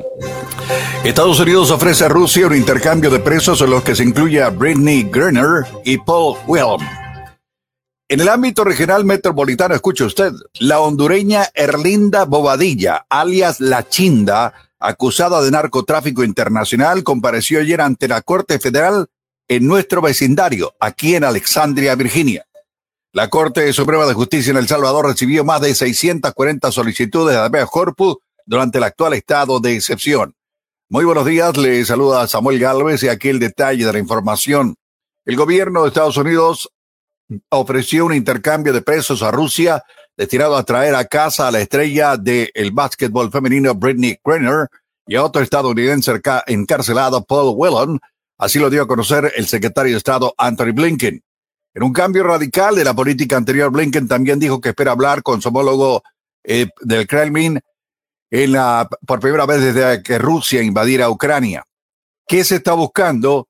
Pues se está buscando que eh, hay una respuesta por parte de Rusia que ha expresado durante años su interés por la liberación de Víctor Bob, un traficante de armas ruso que alguna vez fue etiquetado como el mercader de la muerte y quien fue sentenciado a 25 años en prisión en el 2012 por cargo de conspiración para vender ilegalmente millones de dólares en armas, específicamente en nuestro continente, a los guerrilleros de la FARC. En el ámbito local metropolitano, Erlinda Bobadilla, acusada de liderar uno de los cárteles de la droga más grandes de Honduras, compareció ayer en una corte federal en Alexandria, Virginia, aquí en nuestro vecindario, para enfrentar cargos de tráfico de grandes cantidades de cocaína que hizo durante el 2006 al 2015. Los fiscales federales afirman que Erlinda Bobadilla era la matriarca del cártel del Montes Bobadilla, que tiene su sede en la costa del noroeste de Honduras, en el Caribe. La ubicación junto al mar le permitía a este cartel recibir cargamentos de drogas por aire y mar desde Colombia y otros países suramericanos y luego pasarlo de contrabando a Estados Unidos, así lo dijeron los funcionarios en su declaración en Virginia. En nuestra América Latina, más de 640 solicitudes de habeas corpus han sido entregadas a la Sala de lo Constitucional de la Corte Suprema de Justicia en San Salvador por parte de familiares de detenidos durante el régimen de excepción implementado por el gobierno desde fines de marzo pasado, de acuerdo con datos difundidos ayer por una organización no gubernamental. Cientos de personas, en su mayoría mujeres, han pedido a la Corte Suprema de Justicia a través del recurso de habeas corpus y acompañado legalmente por organizaciones de derechos humanos la libertad de sus parientes detenidos arbitrariamente según los solicitantes. Las noticias hasta ahora aquí, en Agenda Radio DC. Vámonos al mundo de los deportes. Hablamos de fútbol, pasión de multitudes. Es el opio del pueblo, damas y caballeros. El Atlético de Madrid derrotó ayer al Numancia en el primer o la primera prueba de pretemporada. Los del Cholo Simeone aprovecharon un buen tramo final del partido para solventar el eh, Primero Vitolo con un esforzado cabezazo y después Sponanich y por último Felipe tras culminar una buena acción combinada. La nota negativa del partido la protagonizó Joao Félix que tuvo que abandonar el, el partido en el minuto 28 debido a una contusión.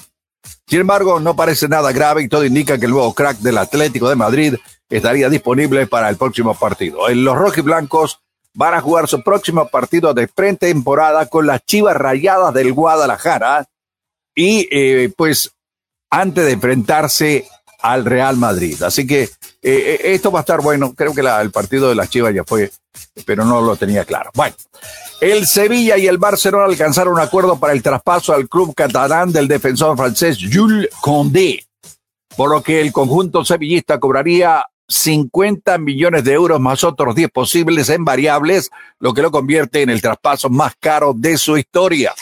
Los términos del fichaje están completamente cerrados para las tres partes, aunque la oficialidad podría demorarse todavía unas horas debido a la diferencia horaria entre España y Estados Unidos, donde el Barcelona realiza la pretemporada. Eh, la circunstancia dificulta conocer más detalles. Cundé, que trabaja eh, pues eh, en solitario en la concentración del plantel sevillista, pues está listo y preparado y se va a desplazar probablemente eh, pues al nuevo equipo, a las órdenes de Xavi Hernández. ¿Cómo está el tráfico para la zona metropolitana a esta hora de la mañana? Con algunas dificultades. Sí, dificultades siempre hay en el tráfico. Hay un vehículo que se está incendiando, está quemándose en la 495 cerca de la 214 en la Central Avenue. En la 495 en el Bellway, a la altura de la 355 en Rockville Bike, hay un vehículo con problemas mecánicos. En la 695 en el puente de la calle 11, todavía a la altura de la M, hay un accidente reportado. La policía lo está investigando. ¿Cómo está el tiempo para la zona metropolitana? La temperatura actual en la capital de la nación 79 grados Fahrenheit, que corresponden en el resto del planeta, del planeta 26 grados centígrados. El día se presenta parcialmente nublado, muy húmedo. Usted podría sentir los efectos de la humedad con unos 100 grados. Sin embargo, la Oficina del Tiempo dice que hoy tendremos máximas sobre los 90 grados Fahrenheit. Así están las condiciones de las carreteras y el tiempo para la zona metropolitana aquí en Agenda Radio DC. Muchas gracias, don Samuel Galvez, y buenos días para todo el mundo. Bienvenidos a la segunda hora de la agenda. Número uno para información, noticias y buena conversación. Ya Milagros Meréndez también nos acompaña. Muchísimas gracias por la sintonía. Esta hora el abogado Joseph Maluf se conecta con nosotros también, no se lo quieren perder. Con él estaremos hablando de que el Comité Nacional Republicano ya le ha dicho a Donald Trump, oye, si corres para presidente no te vamos a estar pagando las cuentas legales tuyas que nos sigues eh, dejando. Eh, ¿Cuáles son esas cuentas legales? ¿O será que están tan preocupados por la investigación criminal que posiblemente ya está eh, dándose de Donald Trump? No solamente de Steve Bannon, no, no, de Donald Trump. eso podríamos verlo pronto. Pues vamos a ver.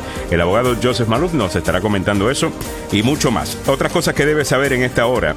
La Fed vuelve a subir la tasa de interés a 0.75, lo acabamos de comentar eh, con Giovanni Delfino. Te damos la eh, versión oficial de la Fed eh, más tarde de esta hora. Y Manchin dice que ha llegado a un acuerdo con Schumer sobre economía y proyecto de ley climático. ese tema con el abogado Joseph Maluf también. Pero vámonos con lo que está en tendencia. Hay un problemita que estamos viendo acá con TikTok. Y es que eh, por ejemplo, en nuestra área, Mili, tú creo que tienes los detalles, un nuevo y peligroso desafío de TikTok podría ser la razón por la cual un niño de 11 años atropelló a un niño de 7 años en el sureste de Washington, D.C. Así es. Cuéntame. Bueno, ayer habíamos estado reportando de que un niño de siete años había sufrido heridas serias, ¿no? Por ser atropellado, como dices tú, o por otro niño de 11 años, que según la policía, pues se dio a la fuga y que el, el accidente se produjo porque el niño de 11 años no podía alcanzar al freno. Eh, era tan pequeño que, que, que, no podía alcanzar a, a, a, ponerle el freno al auto. Entonces la tía que fue entrevistada por eh, Fox DC, eh, la tía dijo que ella eh, creía de que el chico había seguido este challenge que había en TikTok que se llama el Kia Challenge. Ese Kia Challenge te mostraba cómo con un dispositivo tú podías encender un auto Kia y lo podías robar. En hmm. TikTok habló con, con, los medios de comunicación, habló con, con Fox eh, 5 DC y dijo que eh, por supuesto que no promovían este tipo de, chat, de, de, de retos y mm. que lo sacaron. O sea, yo estuve buscándolo Igual que las barras no promueven el alcoholismo, claro que no. Imagínate, eh, ¿no? Ya.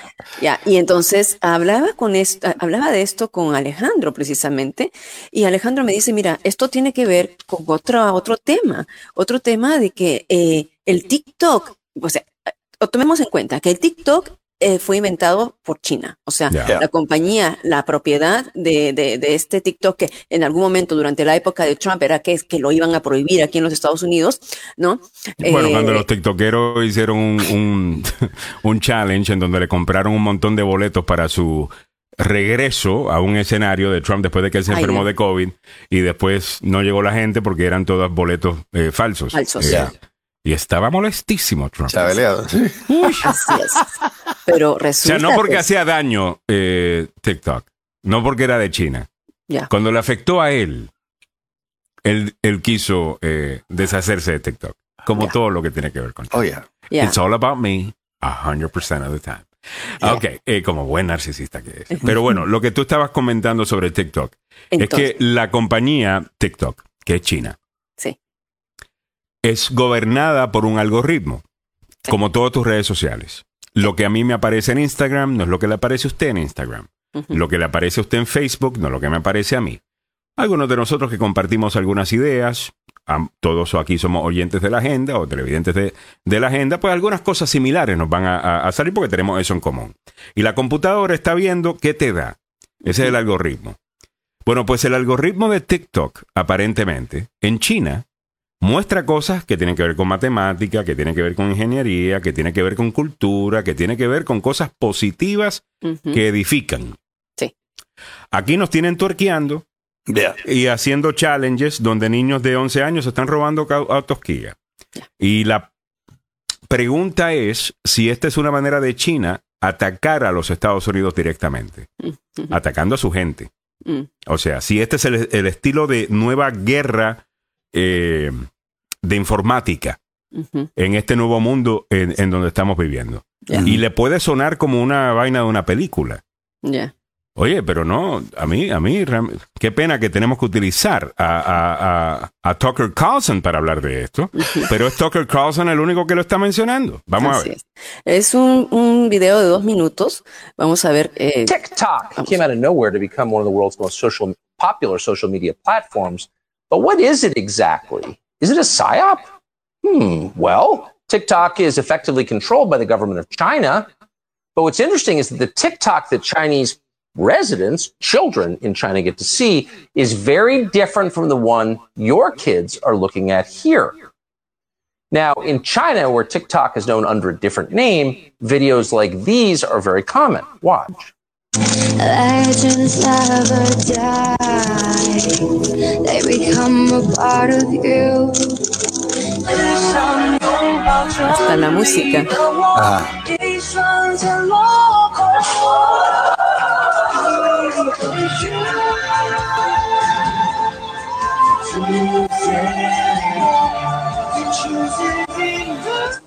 That's pretty cool. oh, okay. It's cool, man. It's cool. It's- Ya, super educativo, la versión de TikTok de China, okay? Yeah. Y Ahora, aquí- ¿qué es lo- Interesting. yeah. The Rubik's Cube Olympics, showering the teacher with adoration, kids who can draw like draftsmen. Now, we saw all of those by registering an Apple device in China, just because we wanted to know what are they watching on TikTok. You know what American kids, your kids are watching on TikTok, stuff like this.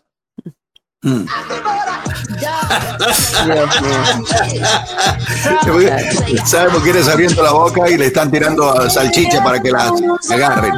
La otra eh, sale una que muestra eh, el derrier, el derrier con ritmo. Mostrando dinero, mira las uñas. Ya.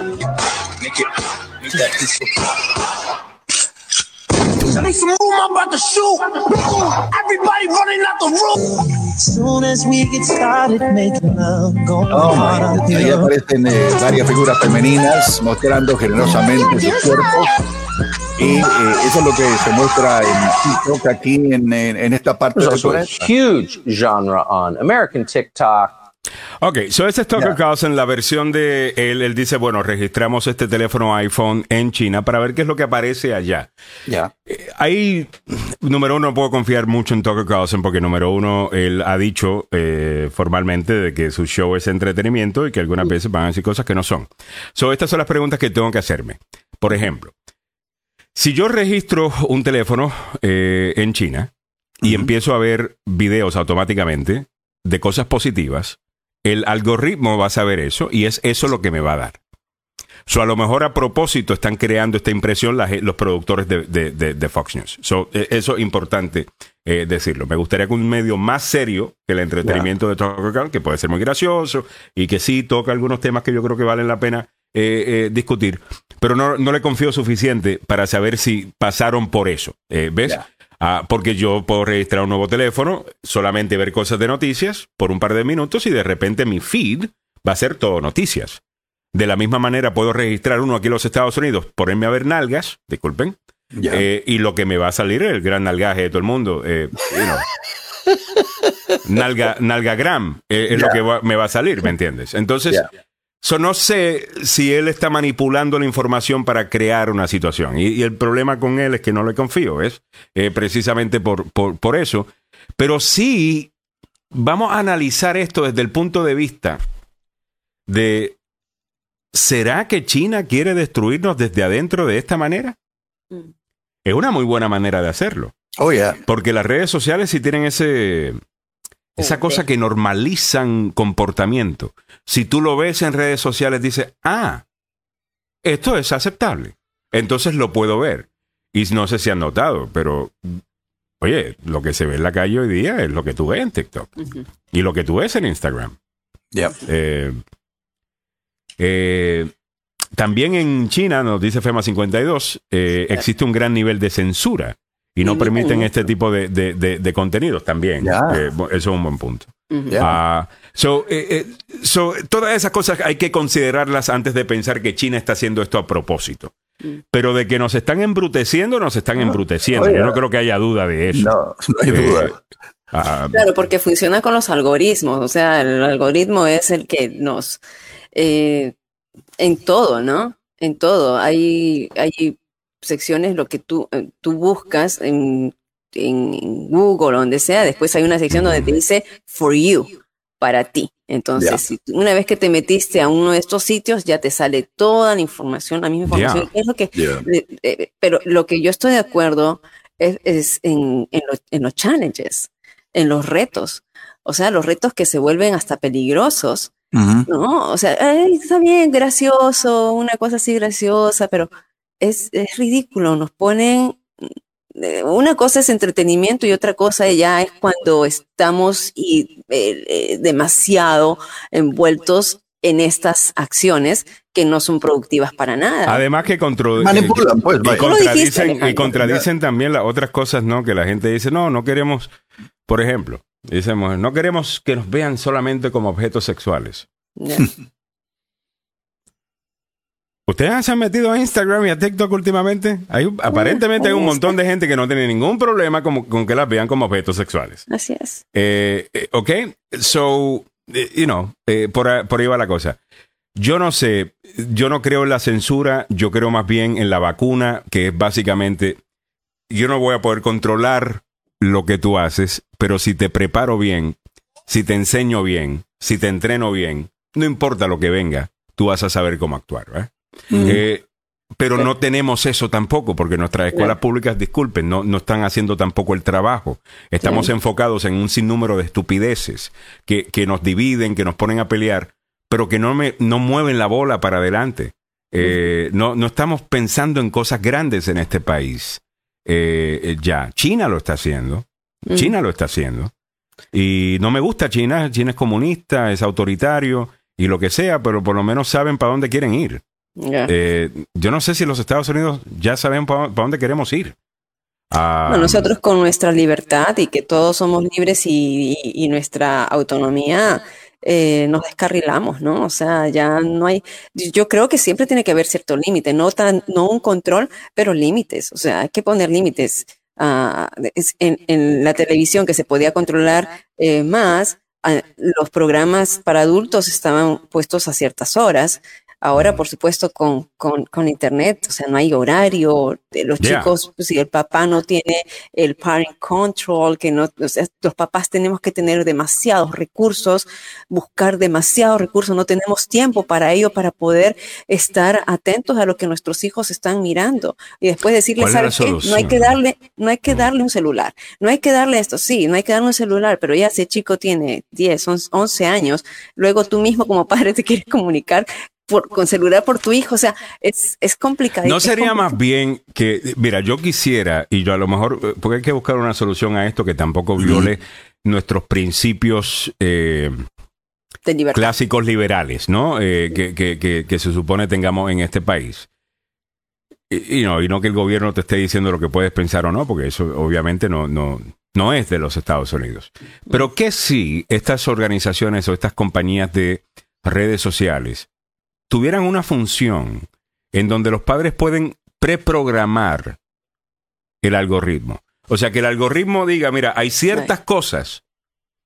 O sea, dale contenido a mi muchacho, pero no le des de este tipo de contenido.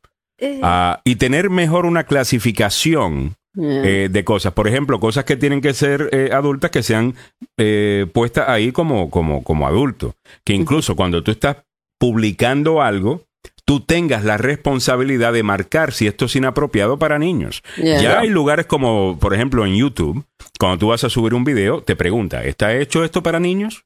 Mm. Eh, ¿Esto tiene contenido eh, soez? Eh, tal cosa. Pero cuando tú subes una foto a Instagram, no te hace esas preguntas. Mm. ¿Ok? Y yo creo que podríamos clasificar mejor el contenido antes y que uno diga, mira, eh, este es el contenido para un niño de 12 años, este es un niño para, contenido para un niño de 15 años, el contenido niño de, 18 años. Yo creo que eso no sería tan mala eh, idea, pero estamos aquí hablando de ideas. Tendríamos que ver cómo se implementa todo eso, ¿no? Eh, dice Luis de Echevarría que es más liberal, Nancy dice aquí la gente sabe la diferencia, la libertad no sabe la diferencia entre la libertad con el libertinaje. Tienes razón. Frank Brenes dice, las que salen en TikTok están tratando de vender y de esta manera ponen mal al resto de las mujeres. Cierto es. Ah, y estaba escuchando una conversación entre dos influencers eh, eh, que me gusta mucho. Uno es Molusco, que es puertorriqueño, y el otro es un muchacho venezolano. Ah, y estaban ellos teniendo una conversación sobre qué es el contenido que pega en este momento. Y la conversación me abrió los ojos porque es cierto. Dice, mira, hay gente que genera contenido que eran muy buenos, eh, muy cómicos. Se tomaban su tiempo escribiendo una parodia, eh, una cosa. Y han dejado de hacer ese contenido porque ahora lo que verdaderamente vende es la polémica. Lo que verdaderamente vende es que entre un influencer y el otro influencer se pongan a pelear ah. y, y, eso te mantiene en el algoritmo, dice él, por unas dos semanas. Es más barato, eh, no tienes que pensar mucho. Eh, y como persona de radio que he tenido mis batallas eh, en mis 20 años de carrera, you know, una vez me atacó uno que trabajaba en la tarde, yo lo pelé y se le quitaron las ganas de, meterse conmigo a, aquella vez y después de eso hasta nos hicimos amigos. y, el resto, y yo sé que esa vaina funciona. Esa pelea entre él y yo fue verdad. Pero eh, le dio un boost al show brutal. Y yo entiendo que eso funciona, pero el problema es cuando no es real. Ya. Cuando es, mira, Samuel, te voy a insultar. Ya. ok, te voy a insultar. No me contestes todavía. Y, después, ah, y después yo voy a hacer otro video. Este, le tiré a Samuel y Samuel no me contesta. ¿Qué pasa? Que Samuel es cobarde. Tal cosa. Y después digo, que ahora sí tiran, tiran, Entonces, lucha libre, lucha libre. Ajá, es lucha libre, totalmente. Entonces, y con eso nos estamos entreteniendo. con eso nos estamos entreteniendo. Con eso dicho, hay un montón de cosas buenas en las redes sociales, en mi opinión. Eh, por ejemplo, si usted quiere utilizar eh, YouTube para ayudar a, su hijo con las tareas en el día de hoy, usted ah. tiene una herramienta que yo no tenía eh, necesariamente cuando yo estaba ayudando a mis hijos con, con matemáticas, porque vamos a decir que yo no entendía algo. ¿A dónde iba yo? A buscar un video que explicaba todo. Hoy día tú puedes ir a YouTube, ahí está. O sea, hoy día tenemos herramientas, hay que hablar de eso positivo también, eh, en mi opinión. Pero creo que TikTok embrutece. Eh, Samuel, ¿qué estamos escuchando por ahí? Eh, no, no, estaba, echando el vistazo a los datos de inflación, hermano. la pelea que hay de Manchin y ahora entra al ruedo, te dije, Cinema. no se sabe todavía si va a apoyar el, el acuerdo este que llegó Schumer con, con eh, el, eh, bueno, con el senador de, West Virginia, Manchin, con el que había tenido una tremenda pelea desde el principio, pero parece que va bien encaminado. Me satisface mucho, me llega, porque esto podría ser el inicio de un camino menos pedregoso para el actual gobierno, mano.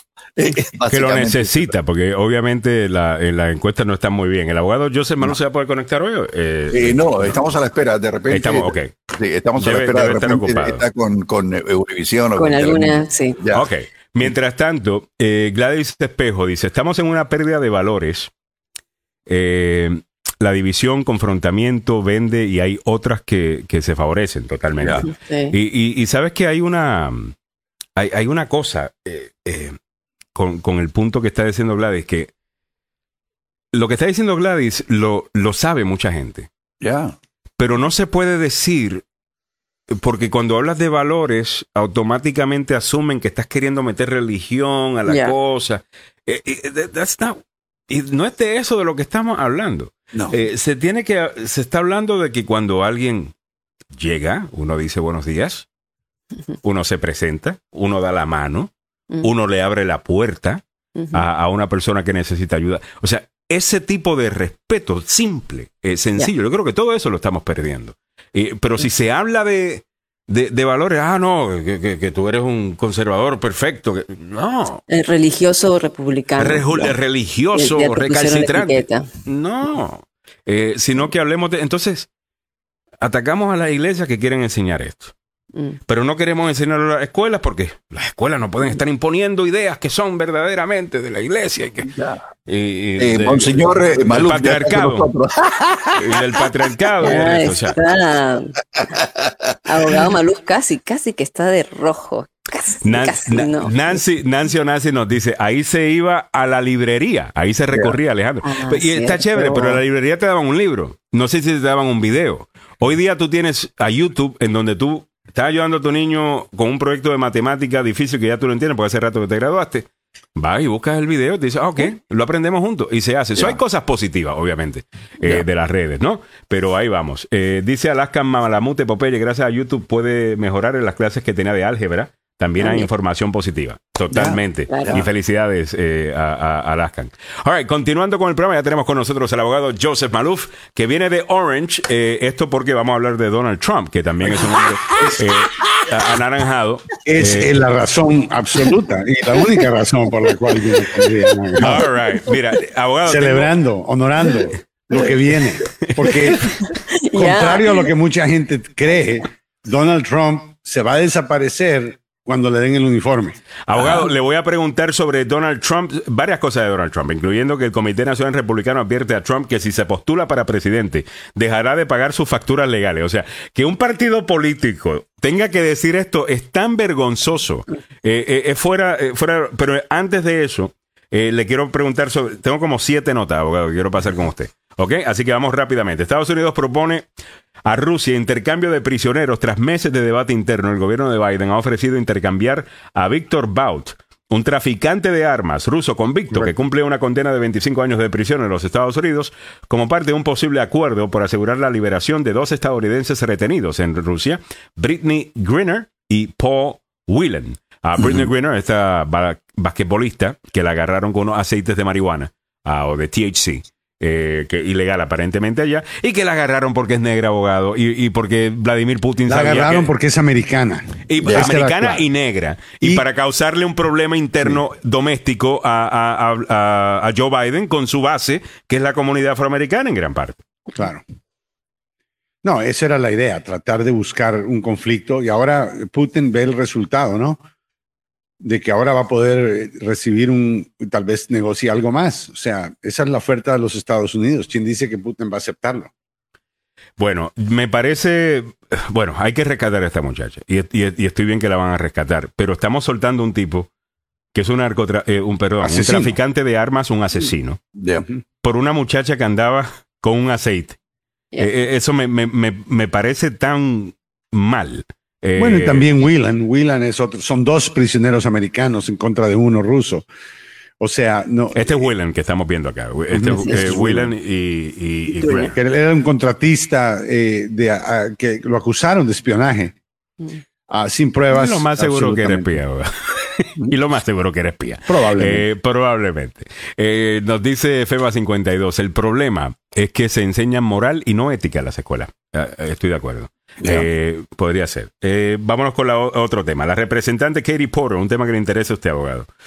Con un iPhone eh, confronta a los fabricantes de armas. Vamos a ver el video en donde ella le dice a un fabricante de armas, óyame, este es mi teléfono celular. Yo le tengo que poner el dedo para abrirlo, para poder utilizarlo. ¿Por qué no podemos hacer lo mismo con un arma de fuego? Que es una idea que usted ha mencionado aquí en el aire en el pasado. Se llaman armas inteligentes, smart guns. Si tenemos las armas inteligentes y, tenemos la tecnología para hacerlo, ¿por qué no se puede hacer? Eh, por, qué no lo hacen? ¿Cuál es el problema, abogado? Bueno, obviamente el problema es que eh, las compañías fabricantes de armas están mirando los números. Cuando tú estás diciendo que esta arma solo va a funcionar cuando Alejandro Negrón presione el gatillo, pero si es Samuel Galvez o cualquier otra persona, no va a funcionar. Esa arma no va a tener el valor, ¿me entiendes? Que tiene un arma que tú puedes eh, revender 10 veces y por mucho más dinero. O sea que eso causa que la gente compre más armas. Cuando hay más armas en compra, más dinero ganan los fabricantes. Vamos a escuchar a Katie por eh, alguien a quien le quiero presentar a la audiencia si no están al día con quién es ella. Creo que tiene un gran futuro.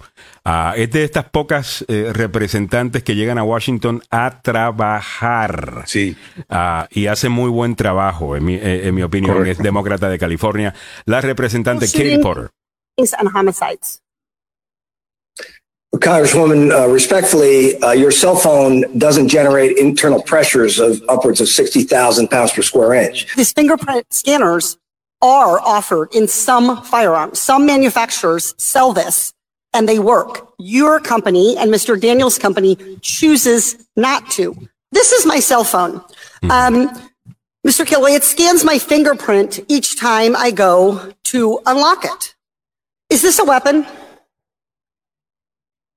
No, ma'am. Can this fire bullets that shred people's vital organs? This phone? Uh, no, Congresswoman, it can't. ¿Viste? Eh, bueno, yo diría que sí pueden, porque eh, en el teléfono es que venden las ideas locas de gente que va y, y mata gente, ¿no? A través de las redes sociales. No, pero mira, ahora eh, lo, más eh, impactante que he escuchado en relación a las compañías que fabrican armas es que hay una propuesta para eliminar la inmunidad que tienen y de la cual gozan por el momento. Eso significa que nosotros, los abogados que demandamos por víctimas de crímenes o de accidentes, entonces vamos a poder eh, utilizar ahora el, instrumento de la demanda civil por daños y perjuicios y poder demandar a, estas compañías, el cual no podemos hacer ahora porque gozan de inmunidad. Ya. Y con Sandy Hook, eh, eh, abogado, porque con Sandy Hook sí demandaron a Remington, ¿verdad? Hay estados donde hay un, un nivel estatal, nivel estatal pero eh, bajo la ley federal tú no, tú no tienes ese derecho. Y si tu estado pasó una ley estatal dándote el derecho, entonces tal vez por eso sí lo hicieron ahí, pero típicamente no se puede hacer porque tienen inmunidad. Dice Frank Brenes, demanden a los productores de armas si los cigarrillos producen cáncer y fueron demandados, las armas producen muerte. Totalmente. FEMA 52, sí, el celular sí es eh, un arma. De desinformación masiva, diría, eh, diría yo algunas veces. ¿no? Pero también hay buena información allá afuera. Oiga, abogado, el Comité Nacional Republicano ha advertido a Trump que si se postula para presidente dejará de pagar sus facturas legales. Aparentemente ya se dieron cuenta de que la investigación del Departamento de Justicia Federal va en serio y lo más seguro que Donald Trump va a tratar de que el Comité Nacional Republicano tenga que pagar por las fechorías de él. Este es bien charlatán, este señor. él, no le va a importar el pago de los abogados, él le puede importar eso, olvídate, nada, porque tiene, él tiene dinero ahorita que ha recaudado de sus, de sus seguidores que él puede utilizar para pagar a los abogados. O sea, que él tiene una, una, una cantidad de millones de dólares guardada que puede usar para pagar a los abogados, estoy seguro, no importa eh, las consecuencias éticas. Ah, pero la realidad es de que ah, Trump necesita defenderse porque él sabe que los cargos vienen. Él ahora ya sabe más que antes porque era un secreto, pero los medios han sacudido la información. Y yo creo que sabemos que sí, el jurado investigatorio, el gran jurado de Washington, por lo que pasó enero 6, está considerando evidencias que solamente serían importantes si hay una acusación que el gobierno está buscando en contra de Donald Trump. Y él se piensa escudar detrás de esa investigación. Él va a hacer eh, lo que él pueda, va a patalear como lo hace siempre. Va a escudarse detrás de su candidatura, diciendo me están me están investigando porque estoy corriendo para presidente. Me, va a decir esto. Imagínense, me acusaron después, porque él quiere anunciar, él quiere anunciar ayer ya de que va a correr. Entonces, pero él lo anunció después de que anunciaron la, la, la investigación, abogado. La investigación, pero ahora estamos hablando de la gente inteligente que entiende que aunque la acusación ocurra, digamos, en, en agosto o en septiembre o en octubre, que eso no significa que es una consecuencia directa de que él se anunció para correr. Él está buscando engañar a la gente un poquito más simple. Como siempre. Como siempre, aprovechando y decir, mire, mire, porque no me habían arrestado, me arrestaron después. A mí me encanta la foto que utiliza el tiempo latino. Dice, Departamento de Justicia investiga a Trump por intentar anular las elecciones de 2020. ¡Yay! ¡Yay! ¡Yay! Ah, eh, ¡Qué lindo! Uh, Ay, qué mal cae este tipo. Pero ya. Déjeme, en la pasada hora mostré un video, abogado. Eh, Milly, si lo podemos buscar, por favor, el de LeBron James. Eh, el de LeBron James. En donde eh, yo digo, mira, esta es la manera que él lo hace. This is the way he does it. Él viene y te dice, si yo fuese el coach, el entrenador de un equipo de mujeres de baloncesto, mi equipo siempre ganaría y nadie se acercaría a nosotros.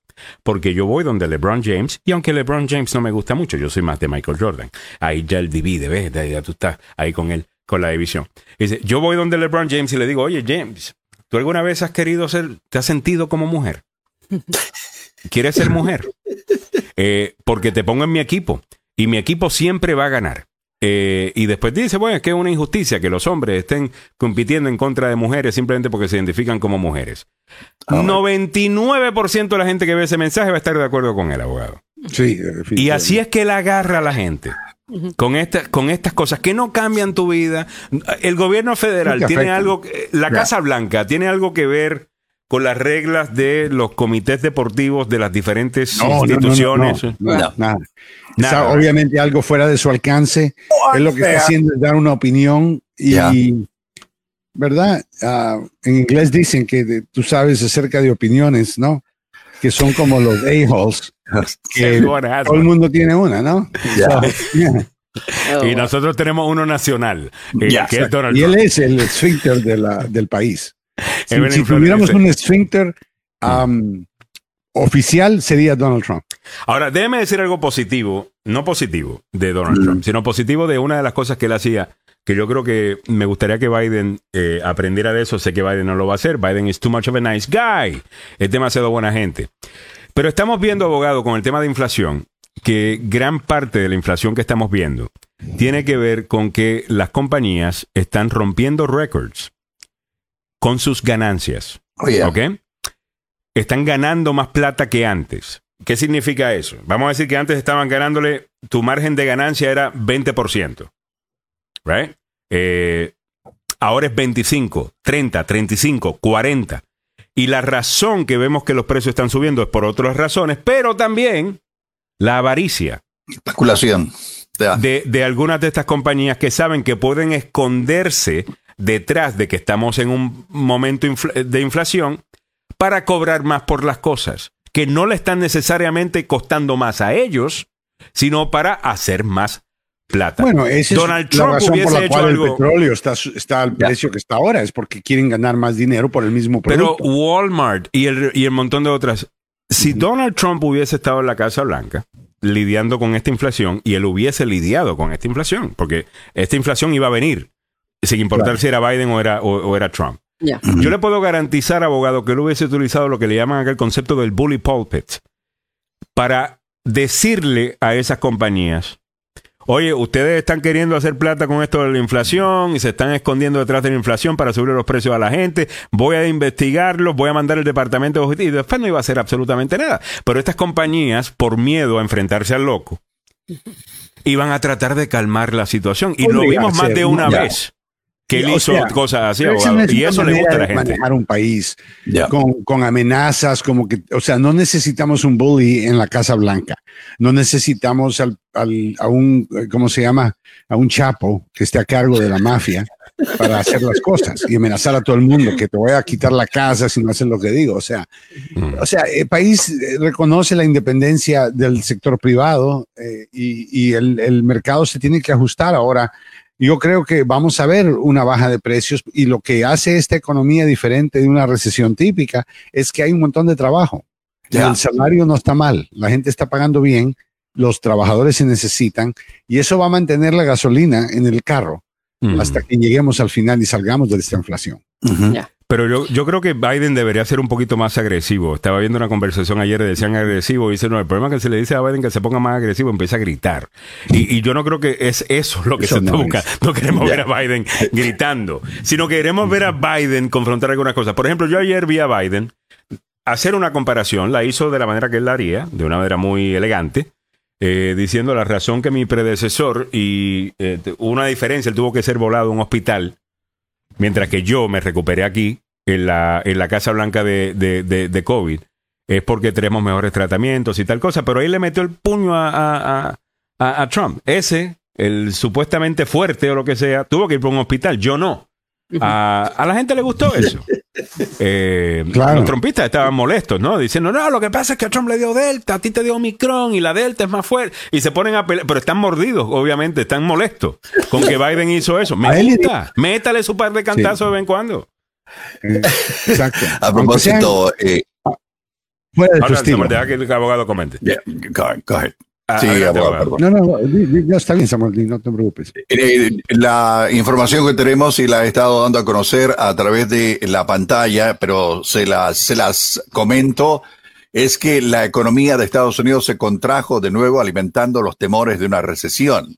A ver, el Producto Interno Bruto, una medida de gran alcance, la actividad económica cayó un 0,9% sobre una base anualizada de abril a junio. Esta disminución marca un umbral simbólico clave para la definición más utilizada, aunque no oficial, de una recesión como dos trimestres consecutivos de crecimiento económico negativo. Sí, señor. ¿Tenemos los dos trimestres o no? Solamente uno. Solamente uno, pero muy cerca del otro, muy cerquita. Por eso eh, aclara que eh, técnicamente, lo que decía eh, Giovanni Delfino temprano en la mañana, es que técnicamente podríamos estar en una recesión, pero allá afuera ¿no? se nota. No, porque mira, contrario a otros países, ustedes saben que Rusia ha perdido exactamente el 45% en los últimos 15 años que, que este país ha tenido, eh, eh, ha ganado más y más en su economía. Su economía se acaba de, caer. Esto fue anunciado el 10 de abril por un 45 no, están sufriendo definitivamente. Eh, estamos hablando del punto 09, estamos hablando del 0.9% en este país.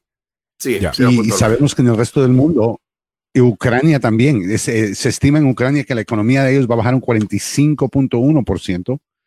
Ah, y hay otros países en Europa también que tienen ah, problemas en la economía. Estados Unidos, comparado con el resto del mundo, nos está yendo mejor que en otros lados. Punto. Claro, lo que pasa es que en los bolsillos del consumidor eh, de todas maneras se siente, ¿no? Entonces, por más que sea la inflación 9.1%, estaba mirando yo un reporte de que el 48% de las personas están endeudando, están pidiendo préstamos o están teniendo eh, problemas con las tarjetas de crédito, están comprando cosas con tarjeta de crédito. y, al subir la tasa de interés, eh, también entonces eh, va a ser más difícil comprar a crédito porque claro, pero tú tienes que hacer algo para bajar, que, o sea, la gente está gastando y esto, esto está gastando más en el mismo producto, están pagando más por el mismo producto y eso tienes que bajarlo. La gente tiene que, para crear un, para reducir la demanda de un producto que causa que el producto, producto suba de precio, necesitas que el consumidor deje de comprar el producto. lo que está pasando con la gasolina. Bueno, lo que está pasando rápidamente. La razón que estamos teniendo esto, recuerden que la conversación que se ha estado dando es, si las acciones que está tomando la Fed para eh, manejar la inflación porque la economía estaba demasiado caliente, se iban a causar una recesión. Y todo el mundo sabe, aunque no lo quieran decir en, voz alta, que esta es una recesión y técnicamente dos periodos de crecimiento negativo es lo que usualmente llamamos una recesión en los Estados Unidos. So, estamos en esto porque es lo que se quiere hacer para detener la economía caliente. claro, esto es lo que están provocando. Lo que se viene diciendo hace rato es si la Fed va a poder detener la inflación sin causar una recesión. Porque cada vez que se trata de hacer, y esto usualmente es el caso, termina en una pequeña recesión. That's the truth. Esa es la realidad. Eh, me, me, entiende? Ahora, ¿tiene que ¿eso significa que se va a mantener así? Bueno, hay que considerar que los precios de la gasolina están devueltos cerca de los 4 dólares. Hay alguna gente que va a sentir que tiene ese dinero libre para comprar otras cosas. Pero es el comportamiento, ¿no? Es el comportamiento del consumidor. Entonces, lo que está pasando, ayer estaba escuchando también un economista hablando de que el comportamiento del consumidor ante el temor de una recesión es refrenarse un poco a gastar. Entonces, al refrenarse a gastar, lo que estábamos hablando con Giovanni Delfino, la gente ya no está yendo al Walmart a comprar como loco las cosas. La gente no está, está eh, gastando tanto en gasolina. Hay opciones que la gente ya no quiere salir a tantos sitios lejanos o, en una familia eh, dice, bueno, vamos a ir al mismo sitio, entonces coordinemos el horario, vamos en un solo auto. Entonces, por eso, ante nosotros cuando cambiamos nuestro comportamiento y gastamos menos, provocamos que la demanda baje y al bajar la demanda los precios también van a bajar. Y eso es lo que usted no cree ¿Y por qué usted cree que los republicanos le vienen hablando de que la economía está mala, que viene recesión, que viene tal cosa? Porque ellos quieren talk down the economy. Porque les conviene, estos números le van a convenir a ellos definitivamente. Y, tú puedes, y es algo eh, psicológico. En el momento que yo pienso que voy a, tener malos meses en, el, en esto, yo empiezo a ajustarme. Eh, igual que usted lo hace, estoy seguro que el abogado lo hace también. O sea, yo, yo quiero mis números y si, y si mi pipeline no de, de, clientes no va de la manera que, que, que, que, quiero, eh, pues obviamente eh, tengo que prepararme, porque es psicológico. Y después te das cuenta, siguiente mes de repente entran cuatro órdenes grandísimas ah, y, y, te preocupaste por nada. Pero es bien psicológico todo esto. Y, lo que queremos entender es lo siguiente. Mire, infórmese bien. Ya.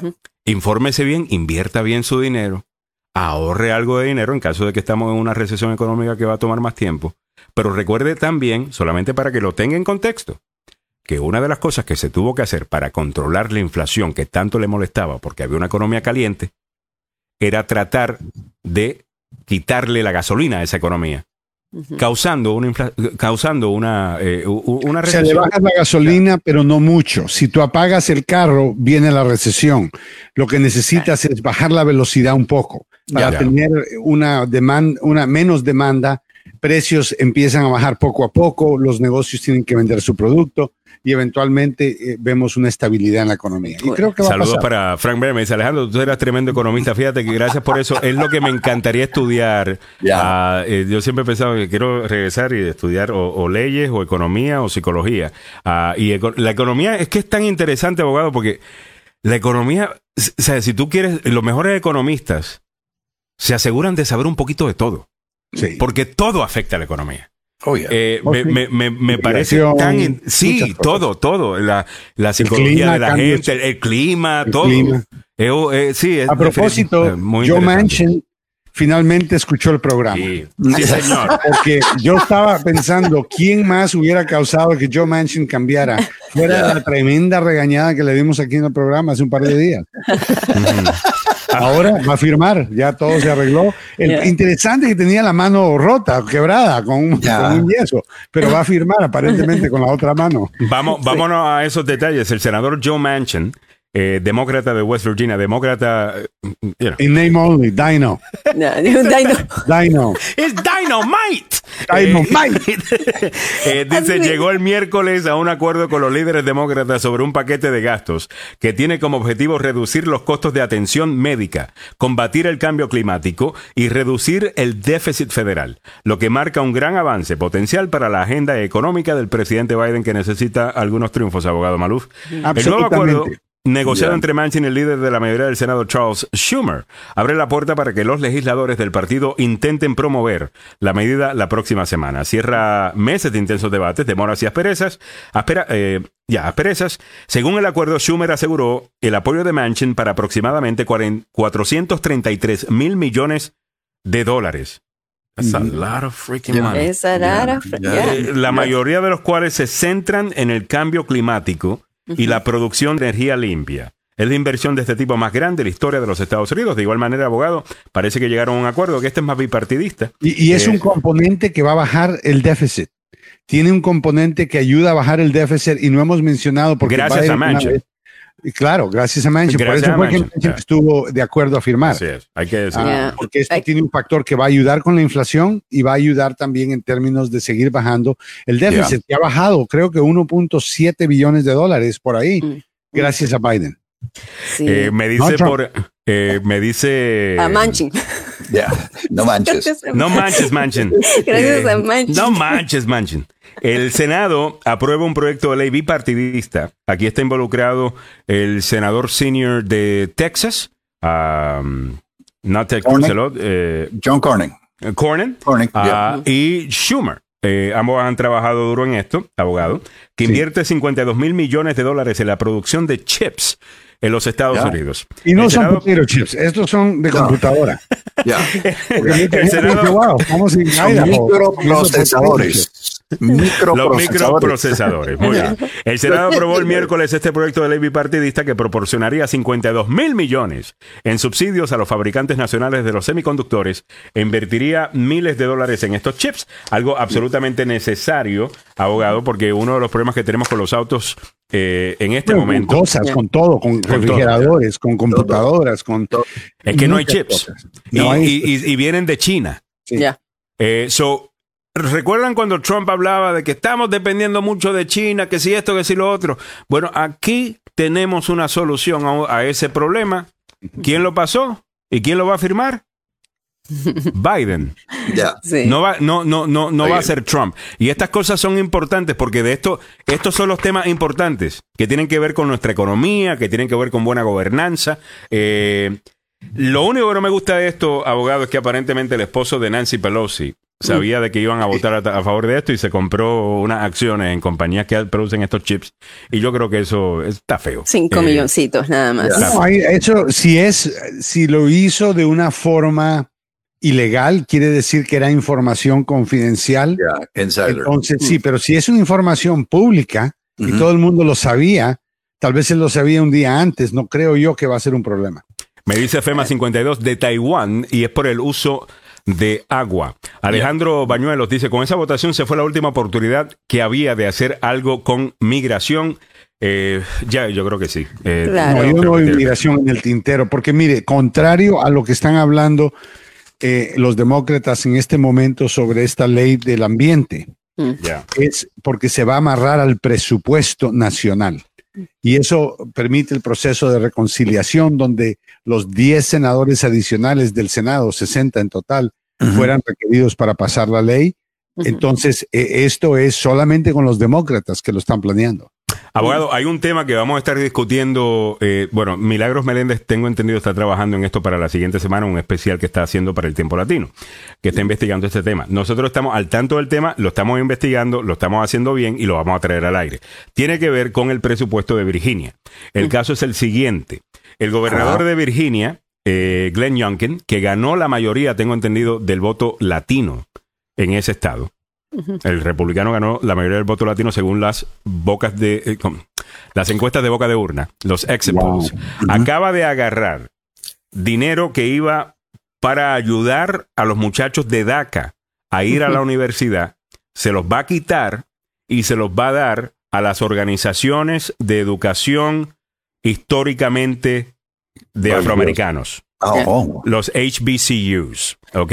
So, historical, historic black universities, a las cuales un latino puede asistir, como el abogado Joseph Malouf eh, fue a Howard University, que es un historic eh, black college. So, no significa necesariamente que le quitan absolutamente, pero hay otras reglas en el Estado que no permitiría a los indocumentados recibir eh, becas. Aunque la pregunta que tengo, y ayer Mili me comentó sobre esto, yo, yo hice como 20 preguntas, estamos buscando la respuesta de cada una de estas, eh, de, estas preguntas, incluyendo que eh, si los de DACA técnicamente quedarían vetados de esa ayuda por estar indocumentados, porque realmente no están ya indocumentados eh, si tienen este permiso de trabajo y tienen eh, lo otro. O a lo mejor no es tan malo como pareciera, pero sí es una, una cachetada en la cara. Oh, para un montón de gente que votó eh, por Grant Youngkin.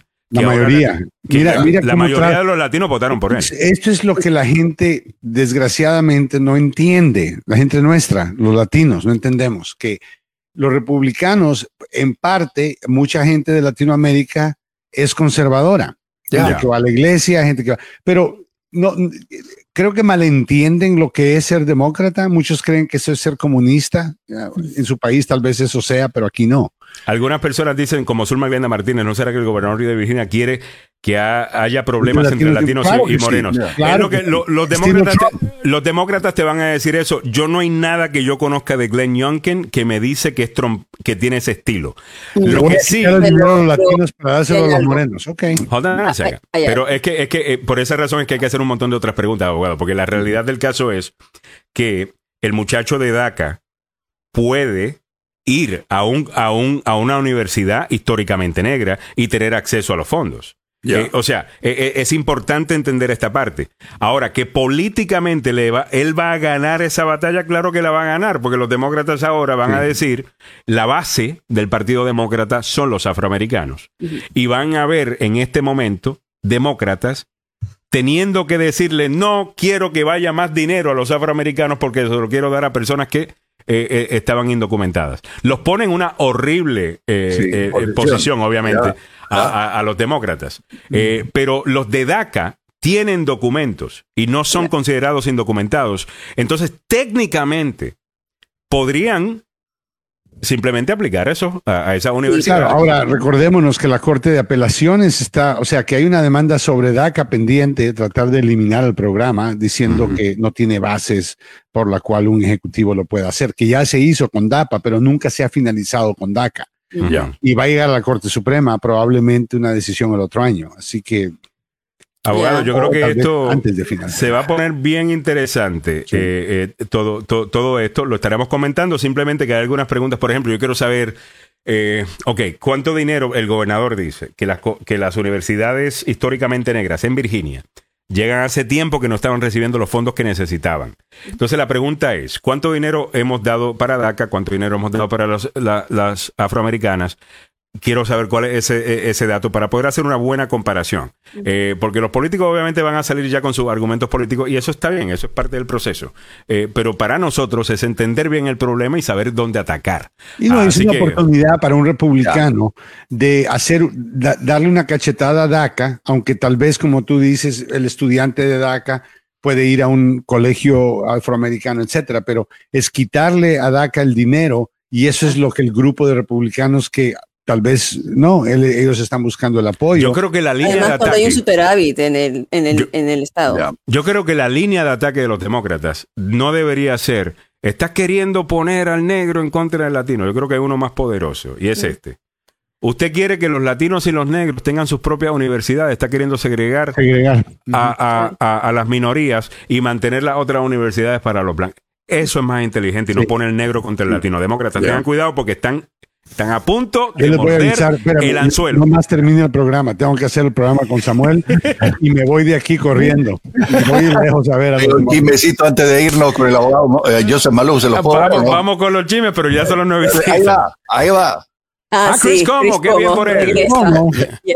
Regresa. a la televisión Chris Como, va a estar con eh, News Nation a partir de, eh, pues, del otoño. Así que, eh, buena onda. a mí me hubiera gustado que le hubiera agarrado CBS. Yo creo que trataron muy mal a Chris Cuomo en CNN comparando cómo trataron a Jeffrey Tubin. Oye, sí, ah, abogado. sí, hay como que hay sus no sé, hay doble estándar ahí. Hay rangos, ¿no? Sí. bueno, pero esto también, estos segunditos cada quien con los chismes, pero no, yo no, yo quiero felicitar a todos mis compatriotas peruanos, felices fiestas patrias, 28 de julio, la independencia de Perú. ¡Feliz 28, pues! ¿Cómo dicen ustedes? Y me llamo Perú. Con P de patria. Eso, mira ahí, Mrs. Perú, Mrs. Wonderful. Bueno, no, eh, estamos utilizando lenguaje inclusivo, abogado Malú Pérez. A ver. Ella es persona con capacidad de gestar. Capacidad pasada, ¿cómo era? Eh, con pasada capacidad de gestar. Pasada capacidad. sí, porque ya no, ya no puede. Y yo soy persona. A propósito. Con capacidad de poner a gestar. tenemos que hablar en el futuro de los casos de aborto, donde en varios estados están pasando leyes para ilegalizarlo y mujeres que tienen eh, un miscarriage, donde el, cuerpo rechaza al, feto, están teniendo problemas encontrando tratamiento médico. Ya. Mm. Wow. Y también me imagino que en algún momento eh, vamos a ver que algún fiscal queriendo hacerse famoso le va a poner cargos de asesinato a una de estas ya mujeres. Ya está pasando, ya hoy eh, la muchacha de 10 años que, que hicieron el aborto, la doctora ya, el fiscal general está buscando, no del país, del estado, está buscando cómo acusarla. Muy bien, el abogado Joseph Baluz viene con Conociendo sus Derechos a continuación, no se lo pierda. Es lo que viene próximo con Don Samuel Galvez y el abogado Joseph Maluf, un programa que lleva al aire ya. Eh, ¿Cuántos años ya llevan al aire? 32 años por ahí. ¡Wow! O sea, desde que, o sea, el abogado Joseph Maluf salió de la escuela de ley al programa y, y, se, metió entre medio unos árboles por allá por el laurel. A mí me, me llamó este señor que se llamaba Israel López a la oficina y me dijo que yo debería de tener propaganda en la radio. Le dije que no quería hacer propaganda porque eh, you know, quería que la gente me conociera, me recomendara, etcétera. Entonces eh, me seguía llamando y eventualmente le dije, mire, ¿por qué no? Si me, da 30 minutos y yo puedo dar una clase. Fue donde me dijo el doctor, ok, vente para acá, vamos a hacer una clase. Y Alejandro Carrasco, que estaba en la radio en ese momento, me dijo a mí, ah, eso es aburrido. Por lo menos honesto, abogado. Ah, Tenemos que tomar llamadas telefónicas y fue donde empezamos con las llamadas telefónicas. Y ahora, en esta época, 1990 y 90, no había, no había ese nivel de, programas en la radio, no habían abogados hablando, no habían médicos. Y fue pionero, pionero. y, lo, curioso con el abogado Joseph Maluf, yo le pregunto, oígame abogado, usted es Chapín. dice, sí, mire, yo eh, en, la, agencia de publicidad que yo trabajaba, nosotros manejábamos eh, una marca. Y la marca era en aquel tiempo de Fiorucci y la camisería que hacía eh, la marca, porque tenía una, un, era propiedad de un eh, señor de abogado, digo, un señor del mismo, del mismo apellido del abogado. Sí, mi tío, mi, mi tío, Y era su tío, mano. O sea que de Guate, de Guate, aquí me fui a encontrar con un pariente de un ex cliente, mano, qué increíble. y desde ese año, y en Laurel, en una casa llena de culebras, Oh my God. Literalmente y. Y también habían serpientes. Eh, usted se refiere, usted se refiere a los talentos. Sí. Ay, Dios mío, las cosas que pasamos ahí. Sí, increíble. Oh eh, yo estaba, yo estaba dando las noticias locales y se veía pasar la serpiente por enfrente de mi escritorio rumbo a donde está el transmisor, hermano, porque ahí se, ahí se mantenían por la, lo caliente y se, se multiplicaba. ¿En serio? ¿En serio? Imagínate eso. Santo Dios. Bueno, los dejo a ustedes para que continúen con el show. Muchas gracias, Milagros Meléndez. Eh, felicidades, feliz 28 para todos los peruanos en el día de hoy y nos vemos mañana.